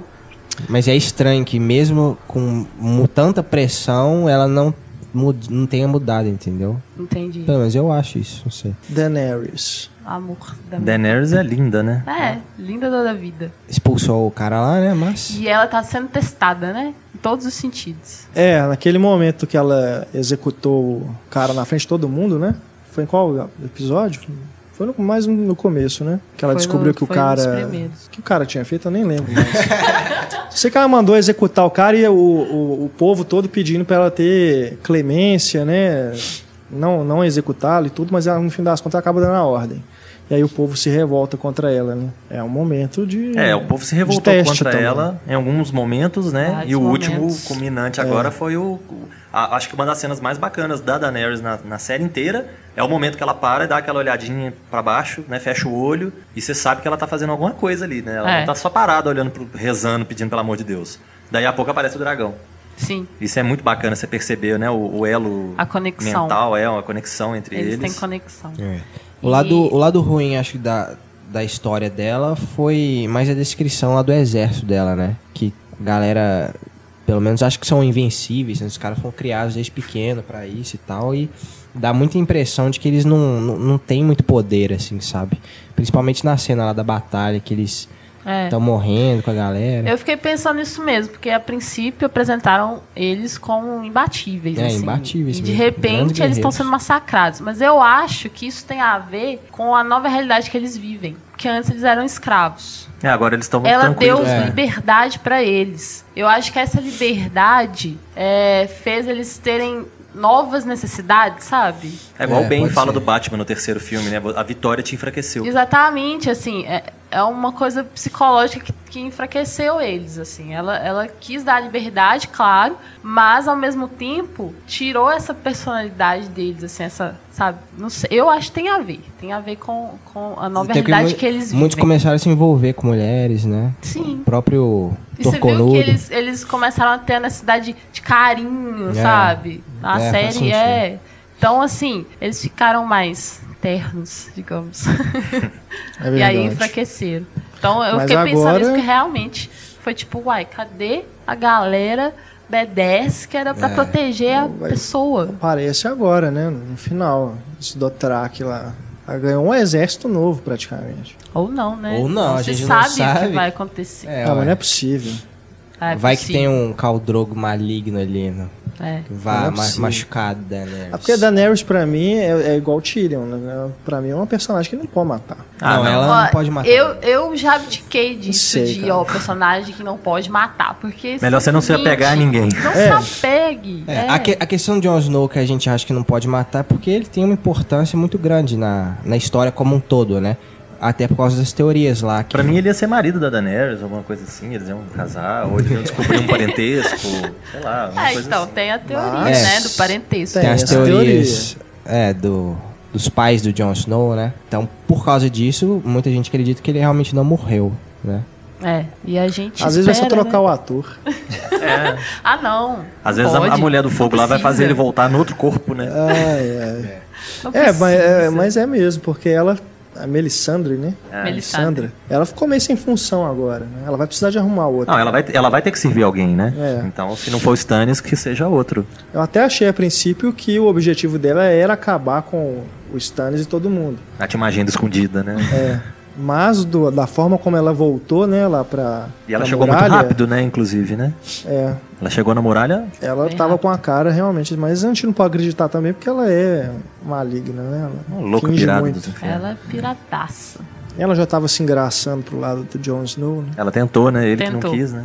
E Grey. Vai- a outra possibilidade é o Jon Snow virar um White vai Walker, né? Quem sabe? Ressuscitá-lo Tem outra possibilidade. como um amante agora. Aquela cena do- dos White Walkers também foi fantástica, Foi né? muito boa. Quanto mais Achei você muito mata o boa. exército, mais gente você tem no Mais seu gente. exército. Achei muito bom. Porque eles morrem, daí a pouco eles abrem o olho, o olho tá branco já. É. Muito legal aquilo. Eles fizeram mais em um episódio do que o Walking Dead na Muito série boa inteira. aquela sequência. Aquela Você sequência não vê o Walking Dead e eu vejo. Eu vi até a segunda temporada. Ó, sou defensor de Walking Dead. Aquele gigante é o meu personagem favorito agora. Gigante é muito bom. Muito bom, né? É. Agora, nessa temporada não teve nenhum diretor assim famoso, né, Pra dirigir os episódios. Que eu lembro nas outras eles convidavam alguns. É, Dessa É, não vez que tenha chamado a atenção, não. ninguém. não, Ah. não teve. Bom, vamos aguardar, né? Um ano, menos de um ano. É agora Boa. só ano que vem, né? E aí a atração agora é a True Detective. E deve ultrapassar os livros, né? Porque até lá o Martin deve lançar o sexto livro, então quem tiver aí acompanhando. Ele ajuda também a escrever a série? Ajuda. Ah, Ele é consultor, né? Consultor. Entendi. Parece que tá com três projetos na HBO e nunca vai terminar esse sexto livro. É, nunca. É até bom, que, né, que agora as pessoas Agora se desencanam de ficar lendo os livros Comparando. e comparando, né? Quem sabe não seja melhor ainda a sexta temporada. Ah, os figurinos também continuam lindos, assim, muito bem feitos. Essa temporada quinta eu achei demais, assim, detalhes, tipo o colar da Daenerys, que era um dragão, sabe? Tecido, que era parecido com escamas, assim, tá bem legal. A própria Sansa, quando tem, né? Quando você parece que ela vai ter uma ascensão, aí ela tá com o cabelo preto, vestido preto, tudo preto, assim, achei bem bacana também. É, é, o figurino é da Michelle Clayton e ela vai deixar a série. Ah, é? Aham. Por Há quê? Os próximos, há outros projetos. e aí, nas próximas temporadas, vai, vai ser outro, outro figurinista. Entendi. Vamos ver se vai ter diferença, né? Vamos ver. A Raquel é produtora de moda. Sou. Ela conhece E eu tenho- a fundo aí os. É, e eu tenho um blog de moda também. Exato. Quem quiser entrar. Aproveita pra fazer o jabá aí. Aproveita. Pode? claro. Claro, né? Tô aqui. Bom, é blog modaútil.wordpress.com. Tudo junto. Blog Moda Útil. Depois eu vou fazer um nomezinho mais compacto para pro, pro site, né? Ser, Colega de Eu WordPress. fico, eu fico fingindo que eu não sei. É engraçado isso, né? Vai ser mais fácil de acessar. Mas é isso. Então, o figurino pra mim também foi muito importante. Assim. Bem feito. E é um, do- um dos pontos altos da série. É isso aí. E nós fizemos praticamente um podcast à parte, né? Podcast Game of Thrones, né? Nosso maior papo de redação. Pode ser até editado aí à parte e colocar É. um, lado, um lado B, Game of É. Thrones, né? É, realmente Merece. ficou bem longo, né? Mas eu vou deixar tudo. Pra todo mundo. Todo Como mundo, não, né? Game Ah. of Thrones longo. Todo mundo escutar, quem, lógico, já assistiu, né? A temporada. Ah, eu queria saber o que, que vocês acharam das serpentes da areia, de Dorne. É, o problema de Dorne, né? Também bem desinteressante, né? É bem rapidinho, bem acelerado. É. Dá muito Pra Ah, mim, é, falando Isso, assim, vocês estão me decepcionando. Não, as meninas são lindas. A menina lá Ah. principal é linda. Ok. eu achei, eu achei muito sem noção aquela brincadeira que ela fez. É, de- do nada. É, do é, nada, do né? nada. Sem eu sentido. me fale que eu sou a mais linda. Aquilo, aquilo para mim me tocou muito mais no sentido feminista da coisa É do que verdade. o, É. o estupro da Sansa, exatamente porque, sabe, elas são um núcleo feminista assim lá de Dorne, essa coisa das guerreiras. A luta não foi legal. Elas enquanto prisioneiras estavam pagando mico. então assim, não Só gostei. serviu pra menina tirar a roupa, né? É. É. Quem sabe algum estúdio agora vai chamar ela pra fazer um É. filme, né? Isso sim podia ser, né, polêmica. É. Falar, poxa, É, isso devia tá ter sendo causado mais machista. barulho do que Isso tá sendo machista. a outra cena, é verdade. Nitidamente. E ressuscitaram a Keisha Castle Hughes, né? É. A catadora de baleia, né? É. Mas disso, isso eu li que ela, ela realmente se afastou do cinema porque ela engravidou. Ah, Quando ainda era menor de idade, inclusive. Ela tinha 16 anos. danadinha. Ela tinha feito aquele filme do a história de Jesus, que ela fez Maria, né? Ah, é? de Jesus. E aí, logo depois, acho que foi durante as filmagens Apareceu que ela engravidou. É. Então acho que foi por isso que ela estava afastada. E aí perdeu o momentum, né? É. Ela tinha sido indicada ao Oscar e tudo, e Quem logo sabe ela depois retoma, esses né? filmes. Mas enfim.